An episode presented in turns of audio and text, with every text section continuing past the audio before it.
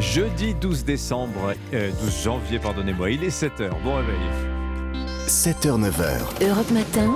Dimitri Pavlenko. Bon réveil à moi-même déjà pour commencer. À la une de l'actualité ce matin, qui est l'agresseur de la gare du Nord hier matin à Paris? Incertitude sur sa nationalité, sur son âge. Il était en tout cas sous le coup d'une obligation de quitter le territoire français. Explication dans un instant. Dans ce journal, il voyait la retraite toute proche et voilà qu'elle s'éloigne. La réforme du gouvernement va obliger de nombreux salariés âgés à travailler un peu plus longtemps.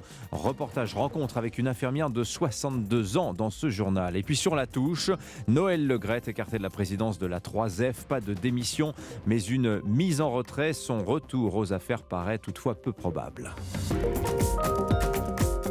Le journal Christophe Lamar. Bonjour Christophe. Bonjour Dimitri, bonjour à tous. Qui et pourquoi Voilà l'énigme que tentent de résoudre les enquêteurs 24 heures après l'attaque à l'arme blanche gare du Nord à Paris.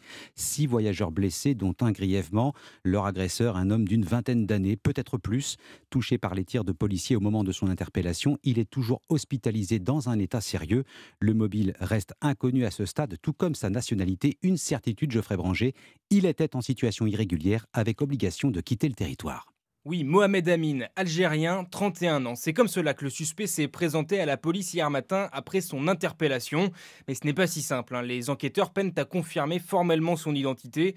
Pour eux, il est enregistré sous cinq identités différentes dans le fichier des empreintes digitales, qui est alimenté par ses déclarations au cours d'autres procédures. L'homme pourrait donc être libyen ou algérien donc, et son âge est incertain, entre 22 et 31 ans. La seule certitude le concernant, il est sous le coup d'une OQTF, une obligation de quitter le territoire français depuis septembre 2022.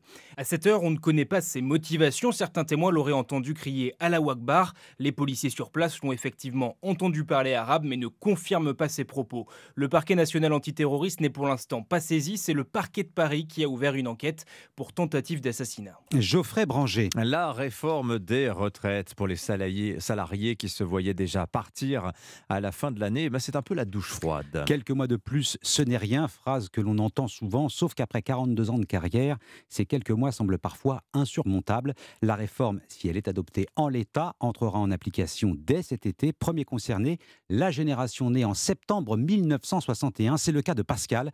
Cette infirmière s'attend à repousser son départ. Baptiste Morin l'a rencontré. Pascal est né le 5 septembre 1961. Infirmière depuis ses 22 ans, sa retraite était prévue pour le mois d'octobre et le cumul de ses heures supplémentaires lui permettait même d'arrêter de travailler dès février. Mais la réforme et la menace d'être rappelée l'ont convaincu de prendre les devants. Je suis allée voir mon employeur en lui disant est-ce que je peux travailler 4 mois de plus? Maintenant, il parle de 3 mois, mais au départ, il parlait de 4 mois. J'ai anticipé, c'était un peu le poker, mais bon, euh, je ne me voyais pas du tout partir et revenir après travailler. Pascal doit donc travailler quelques mois de plus pour obtenir sa retraite à taux plein, quelques mois de plus à exercer une profession physiquement exigeante. On nous demande de travailler de plus en plus. J'ai encore la forme, mais euh, je sens les, les journées passer quand même. Il a fallu digérer le changement de programme, mais désormais, Pascal préfère en rire. Vous imaginez trois pots de départ avant de partir Non mais... Elle pourra prendre sa retraite en juin prochain. Baptiste Morin du service économie d'Europe 1. Alors cette réforme va aussi mettre fin aux régimes spéciaux. La mesure doit permettre de faire des économies, mais à y regarder de plus près, ça n'est pas si évident. Une précision importante, un hein. seuls les nouveaux embauchés seront affiliés au régime général. Les salariés entrés dans la carrière avant l'adoption de la loi continueront d'en bénéficier. Margot Fodéré, pourquoi cette suppression ne va-t-elle rien changer sur le fond? D'abord, hormis le recul de l'âge légal de départ, la réforme ne touche pas aux fonctionnaires, alors qu'ils représentent la majeure partie des régimes spéciaux, 4,5 millions de personnes sur près de 5 millions, et que le système de retraite des fonctionnaires cache un déficit important, explique Emmanuel Grimaud, président fondateur de Maximis Retraite. Même si comptablement il n'est pas considéré comme tel, la collectivité finance 30 milliards pour les dépenses de la fonction publique qui partent plus tôt que les salariés du privé, même si c'est amené à disparaître, et avec une formule de calcul différente. Donc aujourd'hui, effectivement, la réforme ne va pas avoir un impact très fort sur ce déficit de la fonction publique. Ensuite, supprimer les régimes spéciaux ne va pas permettre de faire des économies de sitôt, puisque la mesure ne s'appliquera qu'aux futurs embauchés qui ne seront pas à la retraite avant 40 ans au moins. Les premières personnes qui seront dans le régime général pour ces régimes spéciaux, à la RATP par exemple, seront les personnes qui vont être embauchées à partir du 1er septembre 2023. D'ailleurs, le gouvernement lui-même l'a reconnu, il s'agit surtout d'une mesure d'équité. Margot Faudéré du service économie d'Europe 1, convaincre de la nécessité et des bienfaits de cette réforme, c'est ce que va tenter de faire Elisabeth Borne aujourd'hui. Réunion à Matignon avec tous les chefs de groupe parlementaires. Il faudra aussi s'assurer du soutien de sa propre majorité. Cette réforme des retraites est améliorable. Commentaire de François Bayrou. Le patron du Bodem plaide pour une mise à contribution des employeurs via une hausse de leurs cotisations. La politique Adrien Quatennens pensait revenir à l'Assemblée nationale en toute discrétion. Eh bien, c'est raté. Hein. il s'est assis sur les bancs des non-inscrits au sein de la Commission des Affaires étrangères.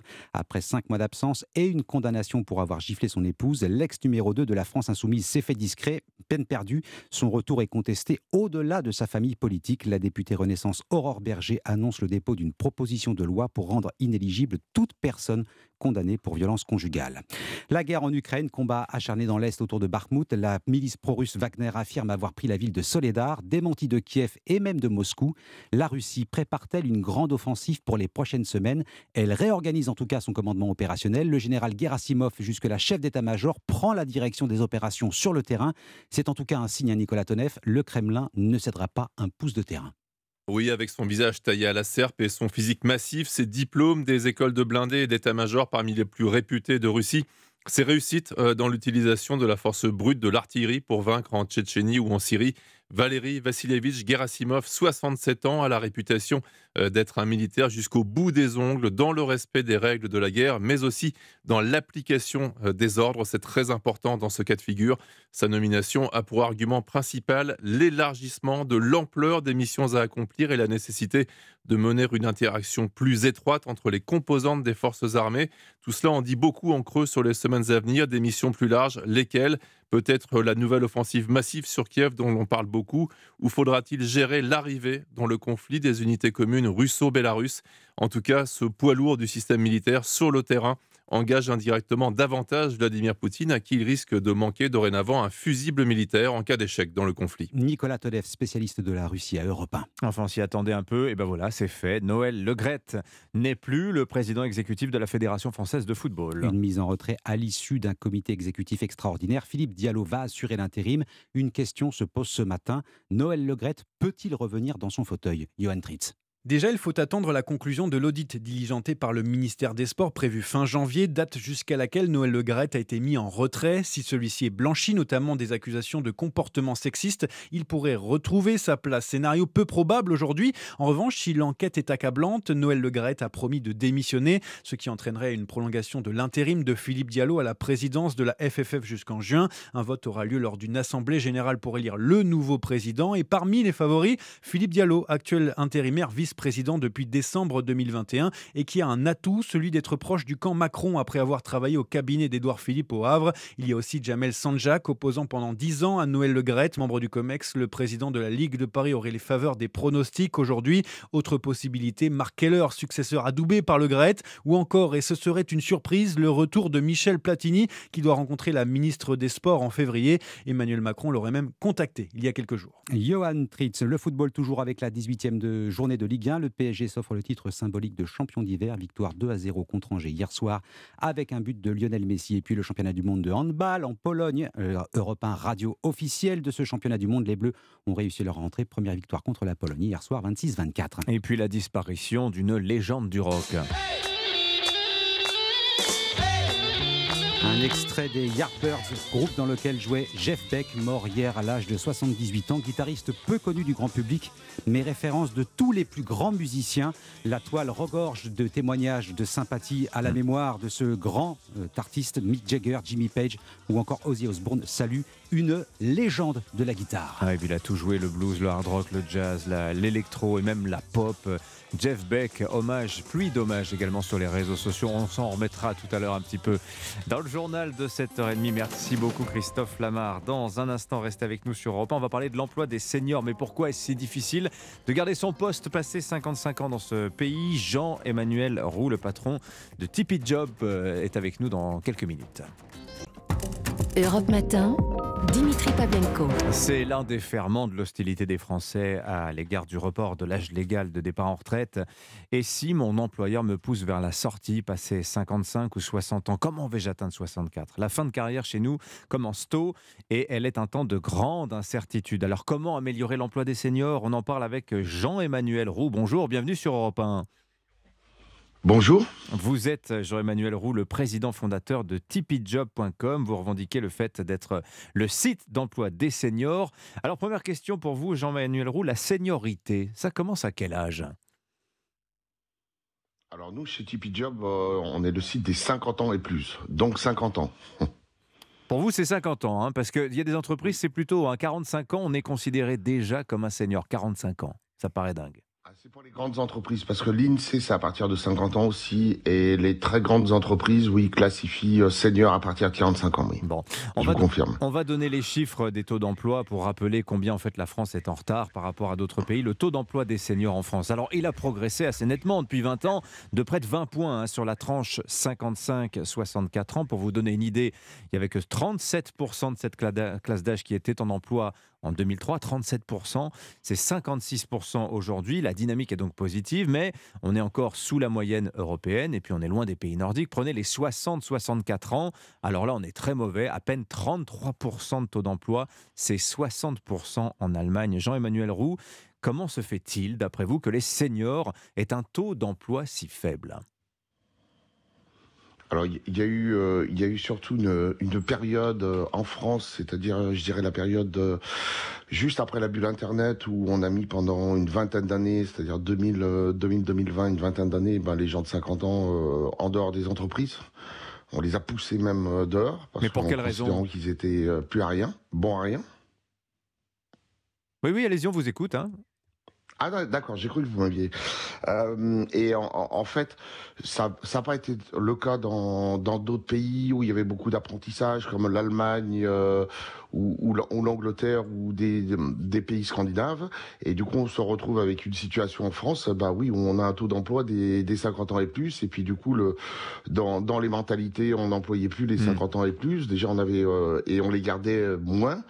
Et du coup, la France se retrouve le, bah, le dernier de la classe au niveau de l'Europe. Oui, alors je vous fais la liste des préjugés qu'on entend tout le temps à propos des seniors. Ils sont trop chers, ils sont pas assez productifs, ils sont rigides, ils sont compliqués, ils sont souvent malades, ils sont mauvais en informatique ça prétend être chef, etc., etc. Alors vous, les seniors qui se tournent vers vous, parce qu'en plus ils sont en demande, ils sont en recherche d'emploi, peut-être aussi, vous allez nous le dire, de reconversion.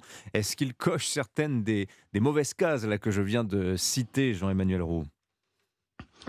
Alors je dirais que ça, c'est oui, comme vous avez dit, c'est des préjugés, mais ils sont, ils sont en train de, on est vraiment dans la bonne voie sur l'emploi des seniors, c'est-à-dire depuis, euh, depuis juillet 2021, depuis le troisième, la fin du troisième confinement, il y a les entreprises euh, euh, rencontrent des difficultés. Il y a beaucoup d'offres sur le marché. Les entreprises rencontrent des difficultés à recruter. Mhm. Et du coup, elles se sont tournées vers de nouvelles sources de candidats. Et le Seigneur, en fait, euh, est une excellente nouvelle source de candidats.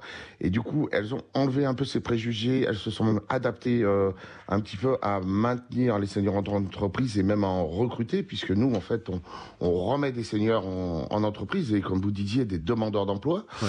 Et tout ça, en fait, c'est est, en train de s'adapter. Je dirais qu'aujourd'hui, il y a beaucoup moins de préjugés euh, du côté des entreprises que du côté des candidats eux-mêmes parce qu'ils sont tellement fait rejeter les seniors qu'il reste encore beaucoup de, préjugés. Ils ont même peur euh, des fois de, postuler une annonce. Oui. Ah oui, si j'ai bien compris, vous nous dites euh, la pénurie actuelle de candidats, bah, c'est une opportunité pour les seniors, mais ils font quand même un peu de recrues par défaut par les entreprises, si je vous ai bien compris, Jean-Emmanuel Roux. Alors, euh, par, par, défaut, euh, par défaut, oui et non, parce que en fait, bon, le, la plupart des entreprises sont revenues vers les seniors pour, pour cette raison.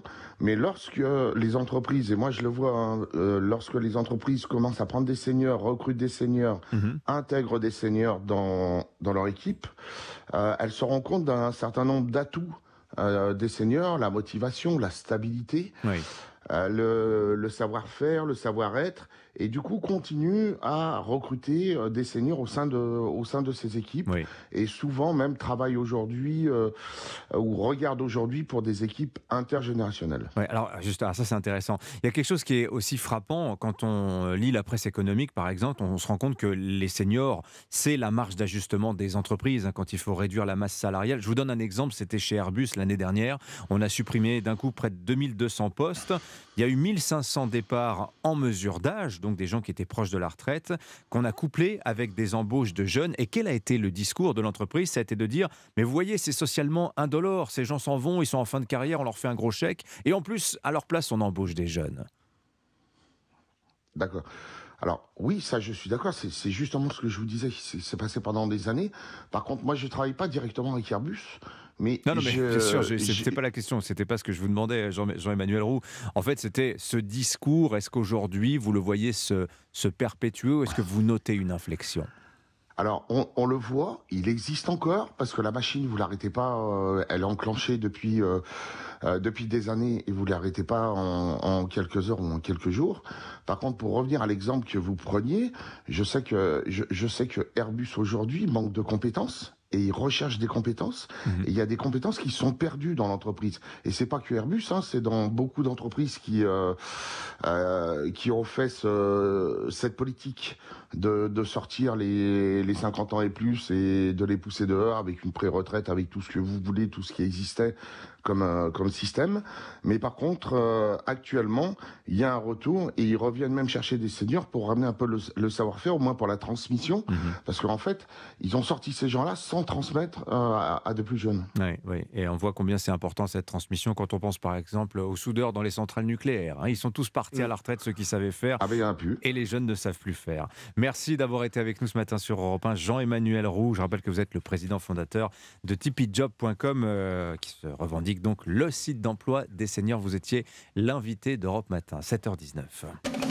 Europe 1. Eh bien, on continue de parler de l'emploi des seniors. C'est l'édito éco sur Europe 1. Bonjour Nicolas. Bonjour à tous. Alors, euh, c'est l'un des enjeux de la réforme des retraites. Pourquoi est-ce qu'il faut, sur un plan macroéconomique, augmenter le taux d'emploi des seniors bon, Augmenter le taux d'emploi des seniors, c'est une nécessité absolue pour deux raisons. La première raison, euh, elle est consubstantielle à la réforme en elle-même. On comprend bien que euh, transformer de potentiels retraités en potentiels demandeurs d'emploi, ça n'a absolument aucun intérêt, ni sur le plan financier, ni sur le plan économique. Mais tous les économistes s'accordent à dire que ça va mécaniquement augmenter le taux de chômage des seniors, le fait de reporter de deux ans l'âge de départ. Hein. Alors, c'est pas sûr en réalité, parce que d'une part, ce qu'il faut bien comprendre, c'est qu'on a absolument besoin des seniors pour augmenter euh, notre taux d'activité, notre taux d'emploi global et donc mmh. pour alimenter la croissance. Hein. c'est la deuxième justification euh, de la réforme des, retraites. Mais si vous regardez ce qui s'est passé pendant les 30 glorieuses, par exemple, c'est très intéressant. Ce qui a porté le marché du travail et la croissance, en réalité, c'est l'augmentation du taux d'emploi féminin, pour le coup, qui était inférieur à 50% dans les années 60 euh, et qui est aujourd'hui supérieur à 70%. C'est pas très loin de, du, taux d'emploi des, des, hommes. Donc, On a augmenté la taille du mode de l'économie française. c'est exactement ça. Et c'est l'enjeu aujourd'hui, c'est-à-dire faire avec le taux d'emploi euh, des seniors ce qu'on a fait avec le taux d'emploi hmm. féminin dans la deuxième partie des 30 euh, glorieuses. Et ça doit bien être euh, possible, puisque Dimitri, vous citiez les chiffres tout à l'heure. Le taux d'emploi des 60-64 ans chez nous, il est très bas, 33%, même s'il a un peu progressé. Plus de 50% aux États-Unis, plus de 60% en Allemagne, 70% en Suède. Et je parle même pas du Japon. Les pays scandinaves, c'est très intéressant. Les seniors travaillent quasiment autant que le reste de la population. Alors, quand on regarde les mesures qui sont proposées par le gouvernement pour augmenter le taux d'emploi des seniors, bon, le, gouvernement choisit euh, plutôt que la carotte le bâton avec cette histoire de publication d'un index de l'emploi des seniors dans les grandes entreprises. Qu'est-ce que c'est cet index hein? Oui, bah, c'est un index qui vous dira quelle est la proportion de seniors qui hmm. sont dans l'entreprise et qui ont été euh, recrutés. Alors, on ne connaît pas les critères. C'est mieux que hein. rien, on ne connaît pas euh, les, critères. Bon, écoutez, c'est mieux que rien, mais c'est évidemment pas ça ce qui sera déterminant. En fait, il faut bien voir qu'il y a deux marchés du travail des seniors. Pour euh, les cadres, par exemple, qui sont les plus qualifiés, en fait, il n'y aura pas de problème. C'est-à-dire qu'au lieu de partir en retraite à 62 ou à 63 ans, ce qui est le cas aujourd'hui, ils partiront en retraite à 64, 65, 66 ans. Le vrai problème, c'est pour les gens qui sont euh, peu qualifiés, qui ont des problèmes de santé ou qui sont demandeurs d'emploi. C'est là où, en effet, on a peur de voir des difficultés et une augmentation du taux de chômage. Il y a une vraie polarisation. Absolument. vous avez raison. Bon, euh, mais quand on voit des seniors qui, à l'approche de la retraite, se disent oh là là, toutes les, tous les efforts d'adaptation formation qu'on me demande Oui. sur le numérique, etc. On en voit qui vont voir leur employeur et lui disent mais mettez-moi au chômage. Au chômage. Alors on fait quoi? Bah, vous avez tout à fait raison, Dimitri. Il y a trois grands types de mesures. Premier sujet, celui de la santé au travail. hein. Je le disais il y a quelques instants, il faut absolument que les entreprises, elles le font déjà, mais prennent davantage soin du bien-être des salariés pour faire en sorte qu'ils ne soient pas épuisés quand ils arrivent à Mm. 60 ans. C'est le premier sujet. Deuxième sujet, la formation au long de la vie. hein. Je parlais des pays scandinaves euh, tout à l'heure. Au Danemark, les salariés passent 15-20% de leur temps de travail en formation tout au long de la vie, c'est un enjeu. Troisième chose, et ça c'est vraiment euh, le rôle des partenaires sociaux, diminuer le temps de travail quand on approche par exemple des, des 60 euh, ans, qu'on dépasse les, les 60 ans, instaurer du télétravail par âge, bref, tout faire pour que d'une part les entreprises aient intérêt à garder les seniors et tout faire pour que les travailleurs n'aient jamais envie de partir en retraite. Nicolas Bouzou, votre édito éco, on vous retrouve demain matin avec plaisir. Avec Bonne plaisir. journée, 7h23. Europe Matin. L'essentiel de l'actualité sur Europe 1, le journal permanent. Elam Medjahed. Certains secteurs déterminés à mener une grève puissante dans une semaine. À la SNCF et à la RATP, les syndicats promettent une action majeure contre la réforme des retraites. Trois candidats en lice pour le poste de secrétaire du Parti socialiste. Jour J pour le vote, le sortant Olivier Faure, Hélène Geoffroy et Nicolas Meyer-Rossignol.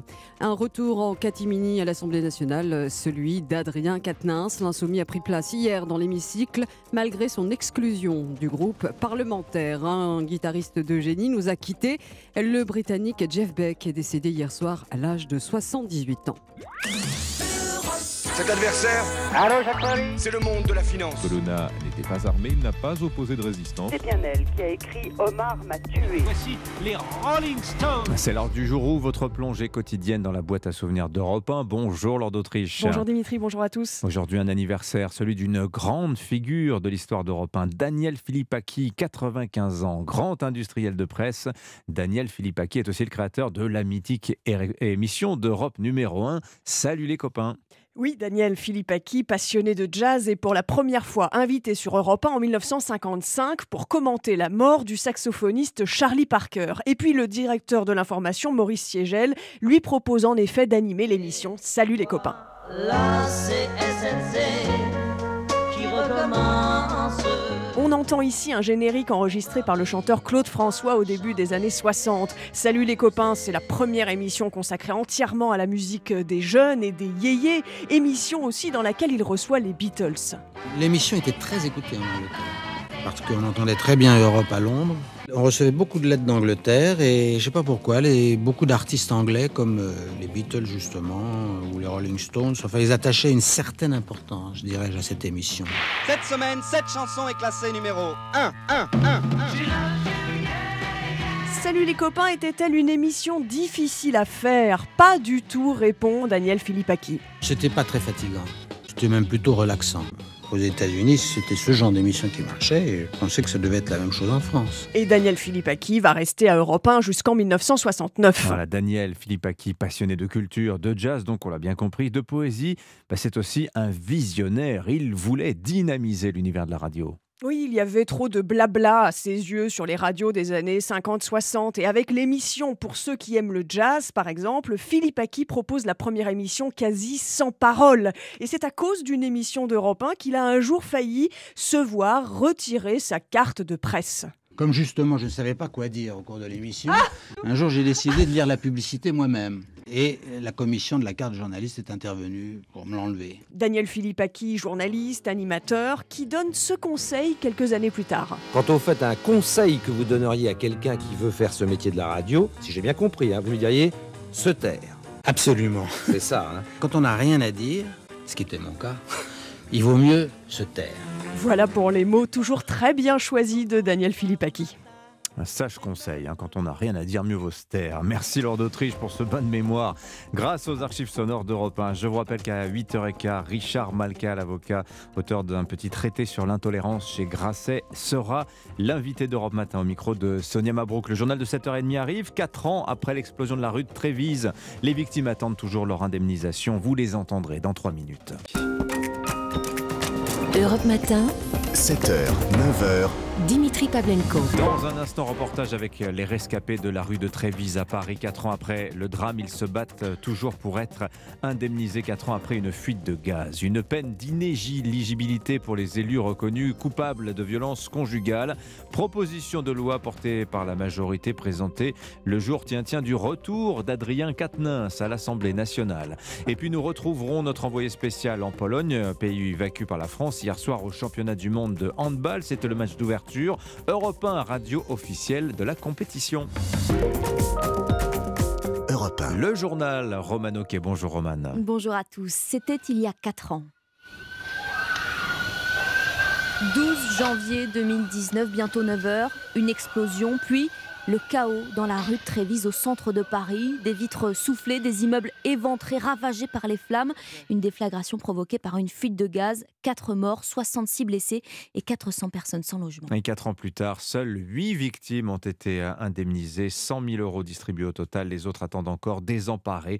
Face à cette bataille administrative, certains rescapés se sont confiés à Thibaut pour Europe 1.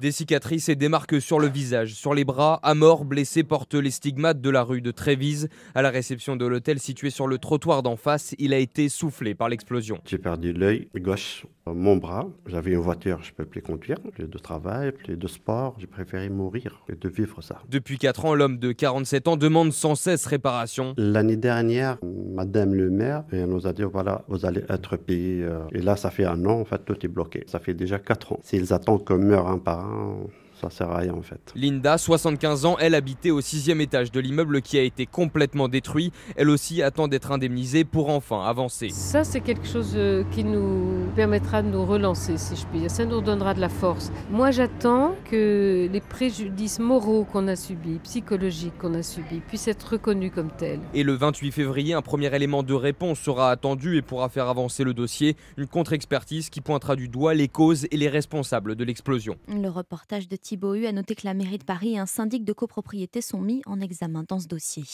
À quel âge avez-vous commencé à penser retraite? 64 ans, l'année de votre départ si vous êtes né après 1968. Point clé de la réforme des retraites présentée mardi. Le texte impose donc 43 ans de travail, une éternité pour les jeunes tout juste entrés sur le marché de l'emploi. Se rencontrer par Clotilde Dumay ose à peine se projeter. En pleine pause révision face au Panthéon, Faustine et ses amis font les calculs. Si on commence à 21 ans, on est à la retraite à 64-65 ans. Nous, là, on est euh, quatrième année d'études. On sait qu'on n'est pas prêt de travailler, que par exemple, si on veut devenir avocat, c'est bac plus 5 plus 2 ans d'école des avocats. Donc, euh, ça fait un peu peur. Cette réforme, c'est un peu la goutte de trop après trois années de Covid. Les filles alimentaires, des étudiants qui n'arrivent pas à se nourrir avec l'inflation. On nous parle de travailler plus longtemps. Il y a un état un peu anxiogène. Euh, On va pas parler de la crise climatique, on en parlait tout à l'heure aussi. Ouais, c'est un peu particulier comme époque. Et euh, aussi, on se disait réduire le temps de travail, arriver à 60 ans, se consacrer davantage aux associations, bénévolat. C'est peut-être plutôt vers ça qu'il faudrait évoluer. La retraite devient tellement abstraite qu'à 21 ans, Nabil ne compte déjà plus sur le système français. Dès qu'on est lancé dans le monde professionnel, c'est commencer à épargner, commencer à faire des placements, mais on préfère diversifier nos revenus à l'avenir pour euh, pas dépendre que de la retraite parce que sinon ça va être catastrophique. Pour d'autres étudiants comme Elsa, 17 ans, c'est tellement lointain qu'ils préfèrent tout simplement ne pas encore penser à la retraite. Le reportage de Clotilde Dumay. Alors eux, ils pensent bien à la retraite. La CGT Pétrole appelle ce matin à plusieurs jours de grève et si nécessaire, je cite, à l'arrêt du raffinage. Les syndicats de la SNCF et de la RATP promettent aussi une mobilisation puissante pour le 19 janvier.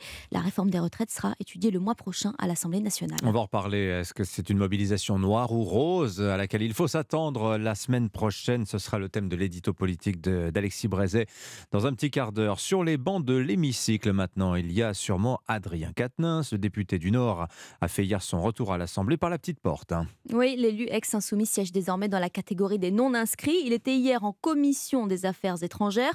Riposte immédiate de la majorité qui a dégainé une proposition de loi Arthur Delaborde. Oui, la réponse politique n'a pas tardé. La présidente du groupe Renaissance, Aurore Berger, a immédiatement sonné la charge contre Adrien Quatennens. Ce retour ne peut pas être passé sous silence. Il n'y a rien de naturel, rien de normal. Nous déposons ce jour une proposition de loi pour créer une peine complémentaire d'inéligibilité pour celles et ceux qui auront été condamnés pour des faits de violence conjugale ou de violence intrafamiliale. Ce nouveau texte vise à étendre la loi qui prévoit déjà une peine d'inégibilité pour certains délits, notamment des violences, mais uniquement celles ayant entraîné une interruption de travail supérieure à 8 jours. Or, ce n'était pas le cas dans l'affaire Katnins. Il faut donc élargir ce dispositif, selon le président de la commission des lois, Sacha Oulier. On a tiré les conséquences d'un vide juridique que nous avions constaté lors de la condamnation d'Adrien Quatennens qui s'est borné à constater qu'il n'y avait pas de peine complémentaire obligatoire pour les euh, violences commises par des élus n'ayant pas entraîné d'ITT inférieur à 8 jours. Cette proposition de loi devrait être débattue au début du mois de mars. Si elle était adoptée, elle ne changerait rien à la situation d'Adrien Quatennens puisque sa condamnation a été prononcée avant l'éventuelle adoption de ce texte. Arthur Delaborde, 7h36 minutes sur Europe 1. Vous aussi, vous l'avez senti, cette douceur hivernale qui bat des records.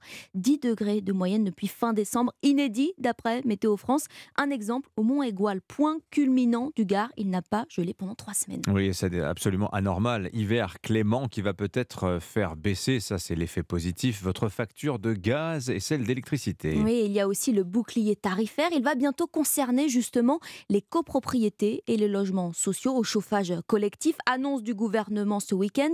Des prix plafonnés qui vont soulager les habitants. Pour Europe 1 et vous, Guillaume Dominguez, nous emmène dans une résidence de Pantin en Seine-Saint-Denis. En entrant dans l'appartement de Marie-Hélène, difficile de retirer son blouson. On est à 15 là, je vois. Je suis obligée de rester en pull, mettre une écharpe autour de mon cou. C'est une panne de chaudière qui plonge tout l'immeuble dans le froid, mais même sans chauffage, les factures d'énergie de cette mère de famille continuent de grimper. À ce mois-ci, on nous envoyait le relevé, il fallait payer 120 euros en plus. C'est énorme. Déjà, à la base, euh, quand on avait le loyer, il faisait 800 et quelques. On était déjà à 1000 euros euh, avec les charges. Là, on passe à 1200 et quelques euros. C'est beaucoup. Des charges multipliées par 5 depuis l'arrivée des premiers résidents en 2015. Pour Jean-Claude Jeuneste, responsable de la copropriété, le pire est encore à venir. Au mois de janvier, on va avoir une facture de 7000 à 9000 euros par mois. Pour l'ensemble, ça va faire 180 euros pour les petits deux pièces, 280 euros pour les trois pièces et 400 euros pour les 4 pièces. Une chance que l'hiver soit doux, ironise Jean-Claude. La facture en cas de vague de froid pourrait grimper à plus de 11 000 euros par mois pour l'ensemble de l'immeuble. Un reportage Europe 1 et vous de Guillaume Dominguez. 7h38, décollage réussi pour les Bleus. L'équipe de France de handball brillante hier soir dans la soucoupe. C'est le nom de la reine polonaise. Oui, la Pologne, pays hôte de ce championnat du monde de handball. Europe 1 est partenaire de l'événement. Premier adversaire de la France, donc de cette Pologne. Score 26-24. Axel May, vous êtes l'envoyé spécial d'Europe 1 à Katowice, au sud du pays. Axel, c'est une entrée réussie pour nos Bleus qui ont tenu tête hein, aux supporters polonais. Oui, les Français s'attendaient à une ambiance bouillante et ils n'ont pas été déçus. 11 000 spectateurs ont passé 60 minutes à encourager leur pays, Polska, la Pologne. Et quand ils ne soutenaient pas les Polonais, les fans sifflaient joyeusement les Bleus. Et au milieu de tous ces supporters, il y a par exemple Wojciech, un ancien handballeur qui a la double nationalité et qui n'a qu'un mot pour qualifier l'ambiance de la soirée. Ah bah c'est magnifique, c'est magnifique. Les gens sont heureux, les gens chantent, les gens s'amusent. Vraiment, tout va bien, tout va bien. Alors les Polonais hein, se sont montrés accrocheurs, égalisant à plusieurs reprises, mais les Français ont fait parler leur expérience en fin de rencontre à l'image du champion olympique Nedim Remili. On savait que ça allait être une ambiance incroyable, mais on est resté dans notre match et, et on a continué à pousser, à pousser et ça a fini par payer. C'était important, c'était très important de gagner, c'était très important de, se mettre dans le rythme de cette compétition qui va être dure, 9 matchs, c'est très long. 9 matchs, c'est si les Bleus montent sur le podium. En attendant la prochaine rencontre de poule, ce sera samedi face à un adversaire peu connu et peu coté en handball, l'Arabie Saoudite. L'Arabie Saoudite qui va peut-être créer la surprise, qui sait? Oui, oui, on nous, a, vu? on nous a déjà fait le coup au mondial de foot, rappelez-vous. Faut rester prudent. Oui, oui, non, c'est loin l'Arabie Saoudite quand même, c'est faible hein, par rapport à la Pologne. Merci beaucoup, Axel May, je vais vous appeler. Non. Pour Roman Roman ce sera enchanté. très bien.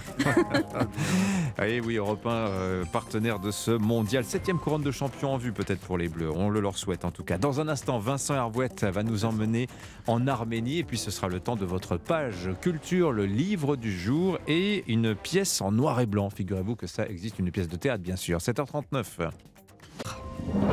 Europe Matin, Dans un instant sur Europe à votre page culture, le livre du jour Nicolas Caro. J'adore son titre. Ah oui, moi aussi. c'est- Comment s'appelle-t-il? C'est alors le roman de Christophe Donner qui s'appelle Ce que faisait ma grand-mère, à moitié nue sur le bureau du général. Voilà, ben, on se pose la question. Et puis la sortie coup de cœur de la semaine de Marie Jiquel. Bonjour Marie, on ira au théâtre. hein Oui, alors imaginez sur scène comme s'il y avait un filtre sépia, comme si on regardait un film en noir et blanc. Allez, à tout de suite. Mais d'abord, Vincent Hervouette pour l'édito international là, sur Europe 1. Bonjour Vincent. Bonjour Dimitri, bonjour à tous. Ça fait un mois pile que les Arméniens du Haut-Karabakh sont coupés du monde. Oui, depuis le 12 décembre, la petite enclave du Karabakh en Azerbaïdjan est comme une île euh, sans aucun bateau, un camp où 120 000 Arméniens se retrouvent enfermés.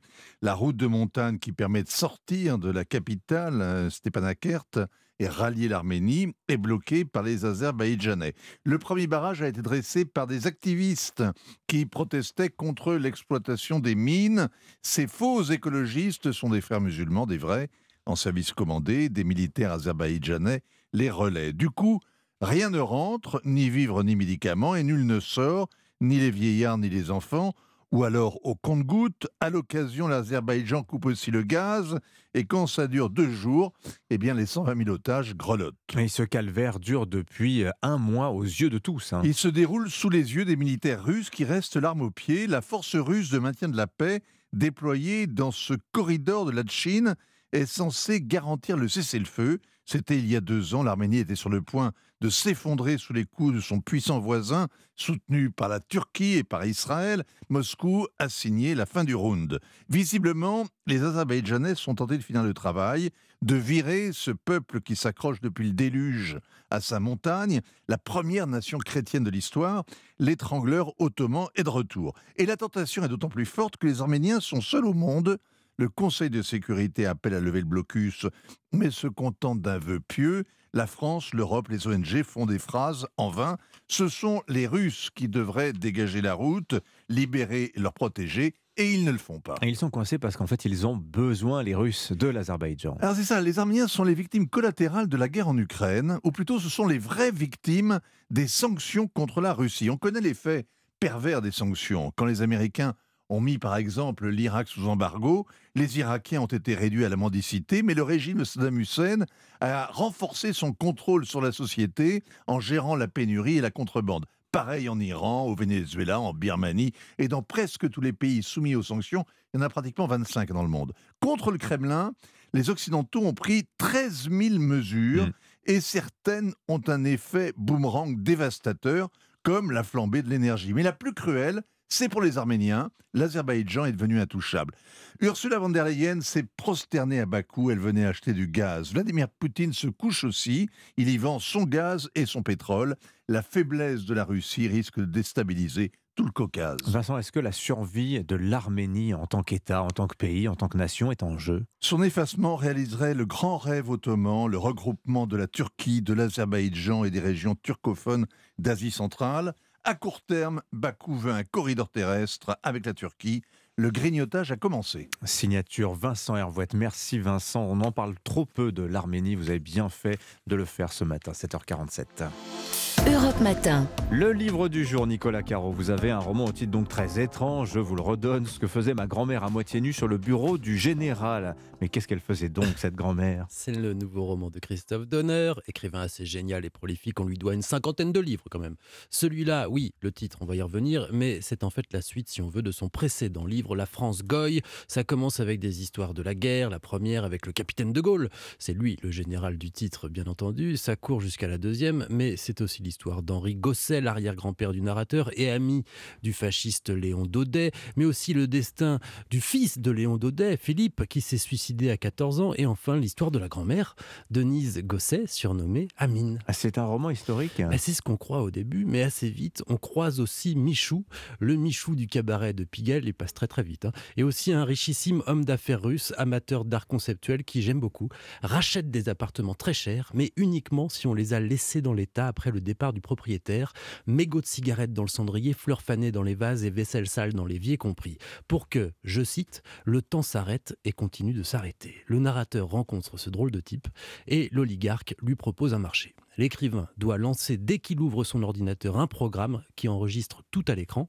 L'écrivain doit ensuite lui envoyer le fichier tous les jours, moyennant quoi l'homme d'affaires le rétribuera avec un Ether. C'est Oui. une sorte de bitcoin. Oui, c'est l'Ethereum, c'est une autre crypto-monnaie. Mais euh, pourquoi faire Pourquoi acheter ces captures d'écran là? Enfin, ces, ces enregistrements d'écran plutôt Pour assister à la naissance et à la fabrication d'un roman avec les corrections, les hési- hésitations, etc. Et ça donnera une œuvre numérique très intéressante selon Otto Zorn. L'écrivain top là et accepte de vendre son âme, c'est-à-dire les coulisses de son travail, à Otto Zorn, l'oligarque. Et c'est ce roman qu'on lit sur l'histoire de sa grand-mère. Alors, raconté comme ça, ça a l'air un peu foutraque, mais pas du tout. Je vous jure, c'est génial, c'est prenant, c'est jubilatoire, c'est très clair. Et à la toute fin, à la toute dernière page, on comprend comment, effectivement, la grand-mère s'est retrouvée à moitié nue sur le bureau du général de Gaulle. Et c'est très drôle. Et c'est sans doute pas, heureusement, ce Bah que oui. vous imaginez, Dimitri. Bah oui, évidemment, on est tous des cochons. Bref, ce que faisait ma grand-mère à moitié nue sur le bureau du général, c'est le nouveau roman de Christophe Donner chez Grasset. Allez, on passe au théâtre avec vous, Marie Giquel. Pièce hommage en ce moment à Paris et après bientôt en province. euh, pièce hommage à Charlie Chaplin. Ça s'appelle Smile. Ça reprend dans quelques jours à la Nouvelle Ève. Inédit, c'est une pièce, Marie, en noir et blanc. Concept totalement fou, c'est comme si on regardait un vieux film couleur sépia, comme s'il y avait un filtre euh, teinte vintage euh, sur la scène. C'est assez impressionnant et très bien réalisé. Cela n'a jamais été fait auparavant. Les comédiens, dont Dan Ménache, vous allez l'entendre, ont vraiment pensé à tout. Je vois que sur les dents, vous avez euh, du blanco. Alors les astuces, je ne vais pas vous, tout vous dire parce que c'est un peu des secrets. En fait, on a eu, on a eu beaucoup de, de te- de tests. Ça a été un vrai challenge de trouver la lumière qui soit juste, le maquillage qui soit juste. Au début, on a fait des premiers tests, on était vert. Et donc, c'était pas du tout le thème. c'est ça que je voulais dire, les dents. On, a même, on s'est rendu compte à la toute fin que, effectivement, sur scène, ça rendait noir et blanc, mais que les dents, euh, elles, paraissaient très jaunes. Et on s'est dit, euh, donc Zoé, notre, notre maquilleuse euh, chef, nous a maquillé les dents. En fait, on se met un vernis sur les dents. Tout un plateau donc en noir et blanc pour rendre hommage à Charlie Chaplin et assister à l'un des moments clés de sa vie, un épisode peu connu du grand public. Charlie Chaplin s'apprête à retrouver l'amour de sa vie dans un café, une danseuse avec laquelle il se produit. Et bien sûr, eh bien, ce rendez-vous galant va être un peu calamiteux. Sous l'œil attendri du barman, la scène est rejouée trois fois selon le point de vue des protagonistes.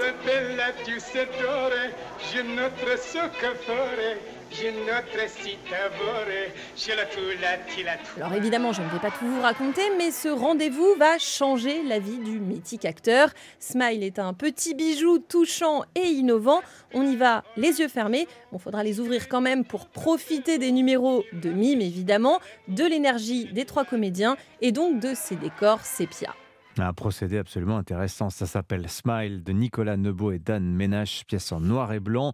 Euh, reprogrammée donc à la Nouvelle Ève à Paris dès la semaine prochaine, le 18 janvier. Ensuite en tournée dans toute la France. Merci beaucoup, Marie Giquel. Merci, Nicolas. Merci à vous. Chouette livre que vous, dont vous nous Ah avez oui, parlé. très, très Merci bon. beaucoup, Vincent. Je vous dis donc à demain.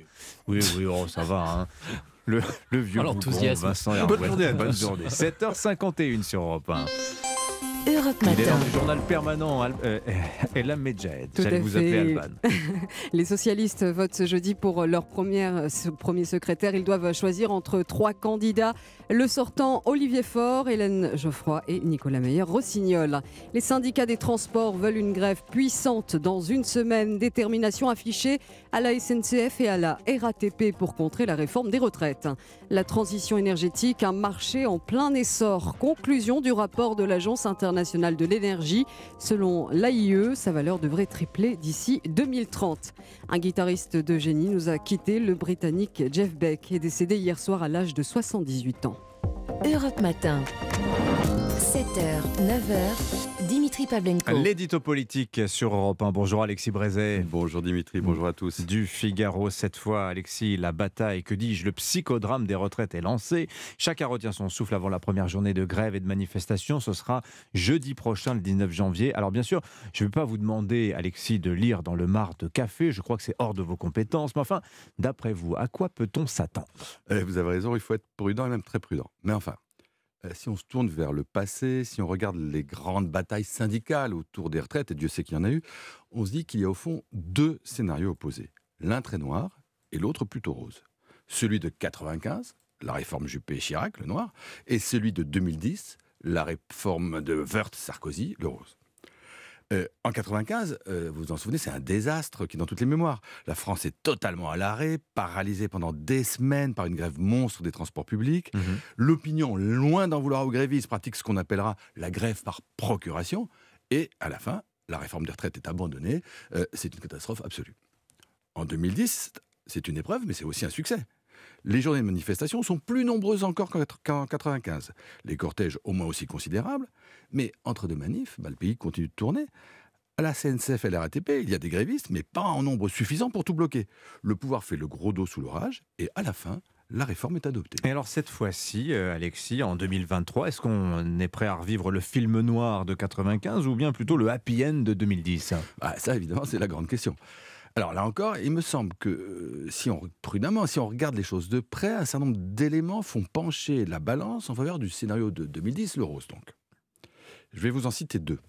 Le premier concerne l'objet de la réforme. la réforme de 95, qui n'est en fait qu'un élément d'un plan plus global sur la sécurité sociale présenté par l'Injupé, cette réforme-là concerne les retraités du public. Elle cible les salariés de la fonction publique et parmi eux, particulièrement ceux qui bénéficient des régimes spéciaux que Alain Juppé veut supprimer. Et logiquement, ce sont les salariés du public qui vont organiser la riposte, bloquer le pays, parce que eux, ils ont les moyens de le bloquer. En 2010, comme aujourd'hui en 2023, c'est une autre histoire. La réforme est générale, elle concerne tout le monde. Les fonctionnaires ne sont pas particulièrement visés. Euh, quant aux bénéficiaires des régimes spéciaux, ils sont en réalité très préservés. Parce qu'on ne dit que EDF et la RATP seront touchés par la clause du grand-père. Mhm. Hein, pour la SNCF, c'est déjà fait.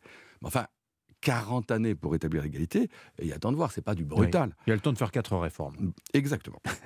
et donc, comme c'est pas le privé qui bloquera le pays, on peut raisonnablement espérer, même s'il y a toujours le risque de mouvements spontanés hors des syndicats, on peut raisonnablement espérer que les grèves seront moins massives et leurs conséquences moins violentes cette année. Et l'autre motif d'espoir que vous évoquiez, Alexis? C'est peut-être le plus important, et il tient au fait, tout bête, que c'est le président de la République qui, à la fin, qui décide. Et s'il est vraiment déterminé, les choses se font. En 95, la réforme des retraites est une réforme Juppé. Chirac ne l'a pas choisie, il l'a subie, et quand ça tourne au vinaigre, il fait quoi? Ben, Il fait du Chirac. Il rencontre en secret Marc Blondel, son vieux copain patron de force ouvrière, et il lâche tout. On enterre la réforme des retraites publiques pour sauver celle de la Sécu. En 2010, au contraire, Sarkozy veut sa réforme.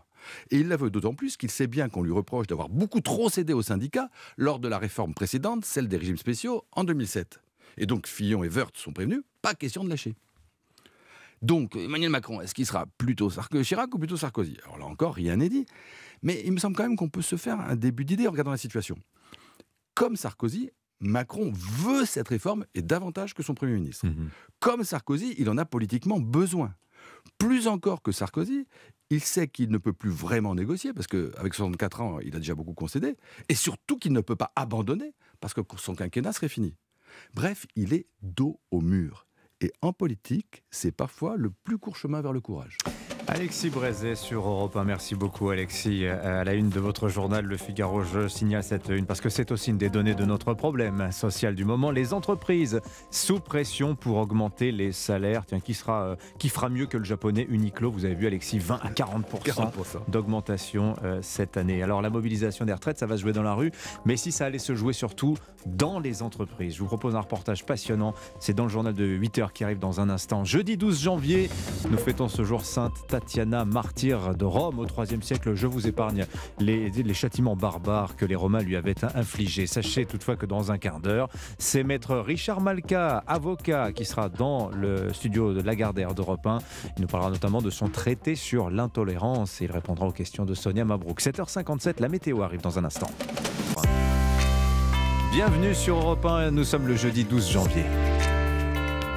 7h-9h. Europe Matin. Dimitri Pavlenko. Et à la une ce matin, mais je le sais que je suis trop vieux à l'heure de la retraite à 64 ans. Vous êtes nombreux à déjà vous dire ça. L'emploi des seniors, talon d'Achille du marché du travail. Mais des entreprises font plutôt le pari de l'expérience. Reportage à suivre dans le Nord. Dans une semaine, des grèves, des manifestations contre le report de l'âge légal de départ, menace de blocage de la CGT Pétrole déjà ce matin. Dans ce journal également, la première dame Brigitte Macron, favorable à l'uniforme à l'école Et puis une dictée par jour pour relever le niveau des élèves. Plan de bataille de l'éducation nationale présenté ce matin. 8h13, votre invité Sonia Mabrouk, bonjour. Bonjour Dimitri, bonjour à tous. Notre invité Richard Malka, avocat emblématique de Charlie Hebdo, il a récemment plaidé dans le procès en appel des attentats de janvier 2015. De sa plaidoirie, il fait un livre traité sur l'intolérance chez Grasset. Interview à suivre. Europe 1. Le journal Fanny Marceau. Bonjour Fanny. Bonjour Dimitri, bonjour à tous. Travailler plus longtemps, jusqu'à 64 ans, oui, mais encore faut-il que les entreprises jouent le jeu. La réforme des retraites présentée par Elisabeth Borne prévoit justement la mise en place d'un index senior pour suivre l'embauche des plus âgés. Les entreprises devront obligatoirement le renseigner sous peine de sanctions, mais certaines sociétés n'ont pas attendu d'y être forcées pour miser sur l'expérience. À Tourcoing, l'entreprise Siuch a rencontré 20 a recruté 23 salariés ces derniers mois tous des seniors grâce à un dispositif local. Le reportage du correspondant d'Europe 1 dans les Hauts-de-France, Lionel Gougelot. Cela fait un an maintenant que Christine occupe son poste d'agent d'accueil dans l'entreprise et malgré ses 57 ans, elle a tout de suite été bien intégrée. Bah, j'ai eu un entretien, mais euh, on m'a pas vraiment demandé tout de suite mon âge. Euh, on m'a fait confiance en plus. Euh, c'était inespéré, j'avais 57 ans. Et du coup, le CDI, c'était enfin, c'était la providence. C'est une belle reconnaissance. Le patron Francis Sihuch a adhéré rapidement au dispositif d'insertion des seniors mis en place par une association d'entrepreneurs de Tourcoing. Moi, je crois en l'homme, je crois en notre capacité de rebond. La condition, il faut que ça soit des gens qui aient envie. Si les gens n'ont pas envie, on fera rien. Qu'ils soient soudeurs ou dessinateurs, ces seniors apportent un vrai plus à l'entreprise. Ils sont juste toujours là, toujours présents, mm. toujours souriants. Et donc, on n'a pas besoin de leur expliquer dix fois. Ils connaissent leur métier, ils ont envie de travailler, ils sont bien dans l'entreprise et ils sont capables en plus de vous montrer des savoir-faire que vous n'avez peut-être pas parce qu'ils ont 35 euh, ans d'expertise. C'est une valeur ajoutée. Et le report de la retraite à 64 ans nous oblige dans le maintien des seniors en entreprise, assure le patron, à condition aussi d'adapter certains postes à l'âge des salariés. À Tourcoing, Lionel Gougelot, Europe 1. Dans le Nord, comme partout en France, les syndicats sont en train de battre leur rappel en vue de la manifestation de jeudi prochain. Une grève puissante, un jeudi noir, disent-ils.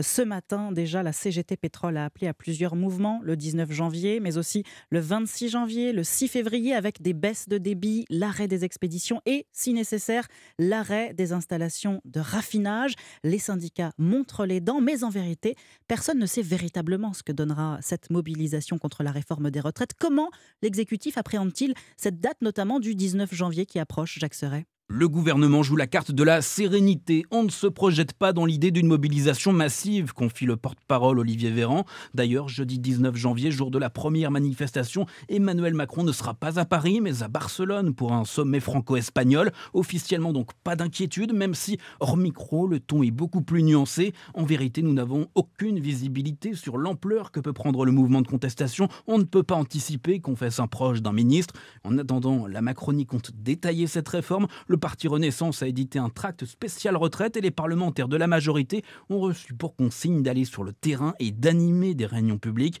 Le temps de la pédagogie, c'est maintenant. Il faut gagner du temps, décrypte un stratège, car je cite, à l'Assemblée, ce sera le bordel et il ne s'agira que de riposter aux attaques. Dans l'éventualité d'une importante fronde sociale, des mesures d'assouplissement ne sont pas écartées. Analyse d'un conseiller, dire qu'Elisabeth Borne n'a rien sous le pied au cas où ça pète, ce serait mal la connaître. Jacques Serret du service politique d'Europe 1. Grève également notée là à la RATP dès ce soir, pas encore pour les retraites, mais pour réclamer des hausses de salaire. Ce sera donc dès ce soir 19h30 jusqu'à samedi 7h. Perturbation à prévoir dans la journée de vendredi. À l'Assemblée nationale, c'est le jour de la niche parlementaire pour le Rassemblement national. Et les députés RN ont imposé leur programme sept propositions de loi, parmi lesquelles l'augmentation des salaires nets de 10%, la suppression des zones à faible émission ou l'instauration de l'uniforme à l'école. Alexandre Chauveau, le RN joue surtout un coup politique et cherche une victoire à l'Assemblée. Oui, car les propositions défendues par le RN sont largement inspirées de celles d'autres partis politiques. L'objectif assumé, c'est de contraindre les différents groupes à voter un de leurs textes. Exemple avec l'uniforme à l'école, proposition défendue par Éric Ciotti au mois de novembre, à laquelle le ministre Papendiaï est opposé, mais qui a reçu le soutien inattendu de Brigitte Macron ce matin dans les colonnes du Parisien. Cela gomme les différences, on gagne du temps et de l'argent, donc je suis pour, mais avec une tenue simple et pas tristoun, dit la première dame. Déclaration qui donne forcément un coup de sur le vote des députés Renaissance tout à l'heure dans l'hémicycle, même si Marine Le Pen ne se fait guère d'illusions sur le sort de ses propositions.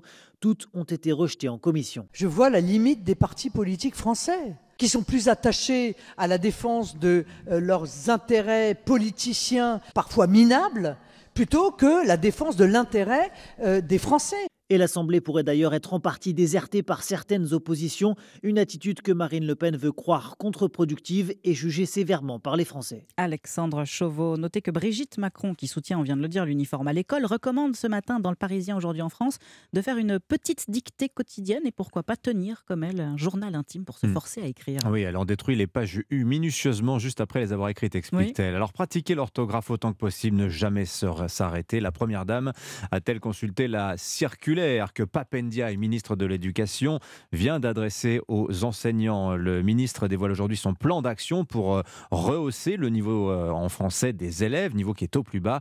27% des élèves de 6e ne savent pas lire correctement. Concrètement, Louis Salé, quelles sont les préconisations du ministère? Eh bien, ce plan vise les classes de CM1 et CM2 pour renforcer l'écriture et la lecture, des fondamentaux sur lesquels s'attarder au moins deux heures par jour, d'après le ministère. Certains éléments du plan déjà été dévoilés aux syndicats. Cela passe par une brève dictée quotidienne, la lecture de deux longs textes chaque semaine ou encore des exercices de lecture à voix haute pour lire plus rapidement. Mais ces consignes ne sont pas nouvelles. Celle sur la dictée a souvent été répétée, ce qui agace les professeurs. Guylaine David est porte-parole du principal syndicat du premier degré, le SNU-IPPF-SU. Les enseignants font des dictées et ont toujours fait des dictées. Et les enseignants, il faut leur faire confiance. Ils font leur travail correctement auprès de leurs élèves. Les circulaires détaillent d'autres conseils sur l'enseignement des maths via le calcul mental et sur l'accompagnement des élèves en difficulté en sixième. Louise Salé. Je n'ai pas à demander pardon, la déclaration d'Emmanuel Macron au sujet de l'Algérie. Dans un entretien au journal Le Point, le chef de l'État estime que des excuses rompraient tous les liens avec Alger. Il espère accueillir courant 2023 le président algérien Abdelmajid Tebboune pour poursuivre la réconciliation entre nos deux pays. Et puis en Ukraine, les combats font toujours rage du côté de Soledar, dans l'est du pays. C'est ce qu'assure Volodymyr Zelensky. Pourtant, hier, la Russie, qui vient de nommer un nouveau chef militaire, a revendiqué avoir pris le contrôle de cette petite ville non loin de Bakhmut grâce au groupe Wagner. 50 000 de ces mercenaires sont déployés en Ukraine. Mais qu'est-ce que le groupe Wagner? C'est le tuto de la rédaction d'Europe 1. Il est signé Caroline Baudry. Appelé l'armée de l'ombre de Poutine, ce groupe est une milice privée nommée Wagner comme le compositeur préféré d'Adolf Hitler. Il est fondé en 2014 par l'homme d'affaires Yevgeny Prigogine, proche de Vladimir Poutine. Conçu comme une société de mercenaires illégale en Russie, Wagner recrute et forme des hommes au combat. Au début, l'objectif est de créer des zones d'influence pro-Kremlin, comme au Mali ou en Centrafrique, sans intervention officielle russe. Mais avec l'invasion de l'Ukraine, le groupe, accusé de nombreuses exactions, prend une nouvelle dimension. Fort d'environ 10 000 hommes, il aurait recruté jusqu'à 40 000 prisonniers pour combattre en Ukraine. Aujourd'hui, l'organisation ne se cache plus. Son QG vient d'ouvrir à Saint-Pétersbourg et le fondateur Yevgeny Prigogine projetterait de se lancer en politique en créant un parti ultra-conservateur. Caroline Baudry. Le tuto de la rédaction d'Europe 1, la notice de l'info, c'est tous les matins dans votre journal de 8h et c'est à retrouver également dans votre appli Europe 1 et europe 1.fr. Un mot de football, retour gagnant pour le champion du monde Lionel Messi. La Pulga retrouvait le Parc des Princes hier soir. Et pour la 18e journée de Ligue 1, le PSG affrontait Angers, match remporté par les Rouges et Bleus 2-0, bien aidé par son champion du monde argentin. Vous l'avez entendu, ovationné euh, dans le parc. Les supporters parisiens ravis de cette, ce, nouvel, ce nouveau but. Et de leur côté, notez que les Marseillais se sont également imposés 2-0 face à 3. Les Olympiens sont troisième au classement et recollent avec les Lensois qui sont toujours deuxième. Ah bah ouais, on se demandait comment les Parisiens allaient accueillir Lionel Messi. C'était très chaleureux. Ah bah C'était très oui. chaleureux. Oui. Merci beaucoup à vous, Fanny Marceau. C'était votre journal. On vous retrouve demain matin. Bonne journée à vous. 8h10 sur Europe 1. Dans un instant, Maître Richard Malka est l'invité de Sonia Mabrouk sur Europe 1. Europe 1. À 8h12 sur Europe 1, j'ai oublié de vous dire dans un quart d'heure, Gaspard Proust est la signature Europe 1 du jour. Mais pour l'heure, votre invité Sonia Mabrouk est avocat. Il signe chez Grasset un traité sur l'intolérance. Bienvenue sur Europe 1 et bonjour Richard Malka. Bonjour. Et justement, avant d'évoquer votre traité sur l'intolérance, d'intolérance, il est question, et même plus malheureusement, avec il y a quelques jours et encore hier, devant l'ambassade de France à Téhéran, des rassemblements hostiles à Charlie Hebdo après sa une sur les mollahs iraniens et leur guide euh, suprême. Il y a le Hezbollah aussi qui dénonce ces, caricatures. C'est un climat, un contexte qu'il faut redouter, craindre pour nous tous, mais aussi pour vous, pour Rhys, le directeur de la rédaction de, Charlie Hebdo. Oui, euh, mais, euh, mais, mais qu'est-ce que je suis fier de ce journal? Euh, C'est vraiment le symbole de la liberté qui ne plie pas. quels que soient les risques, les dangers que l'on connaît mieux que personne, que l'on vit depuis huit ans, les privations de liberté.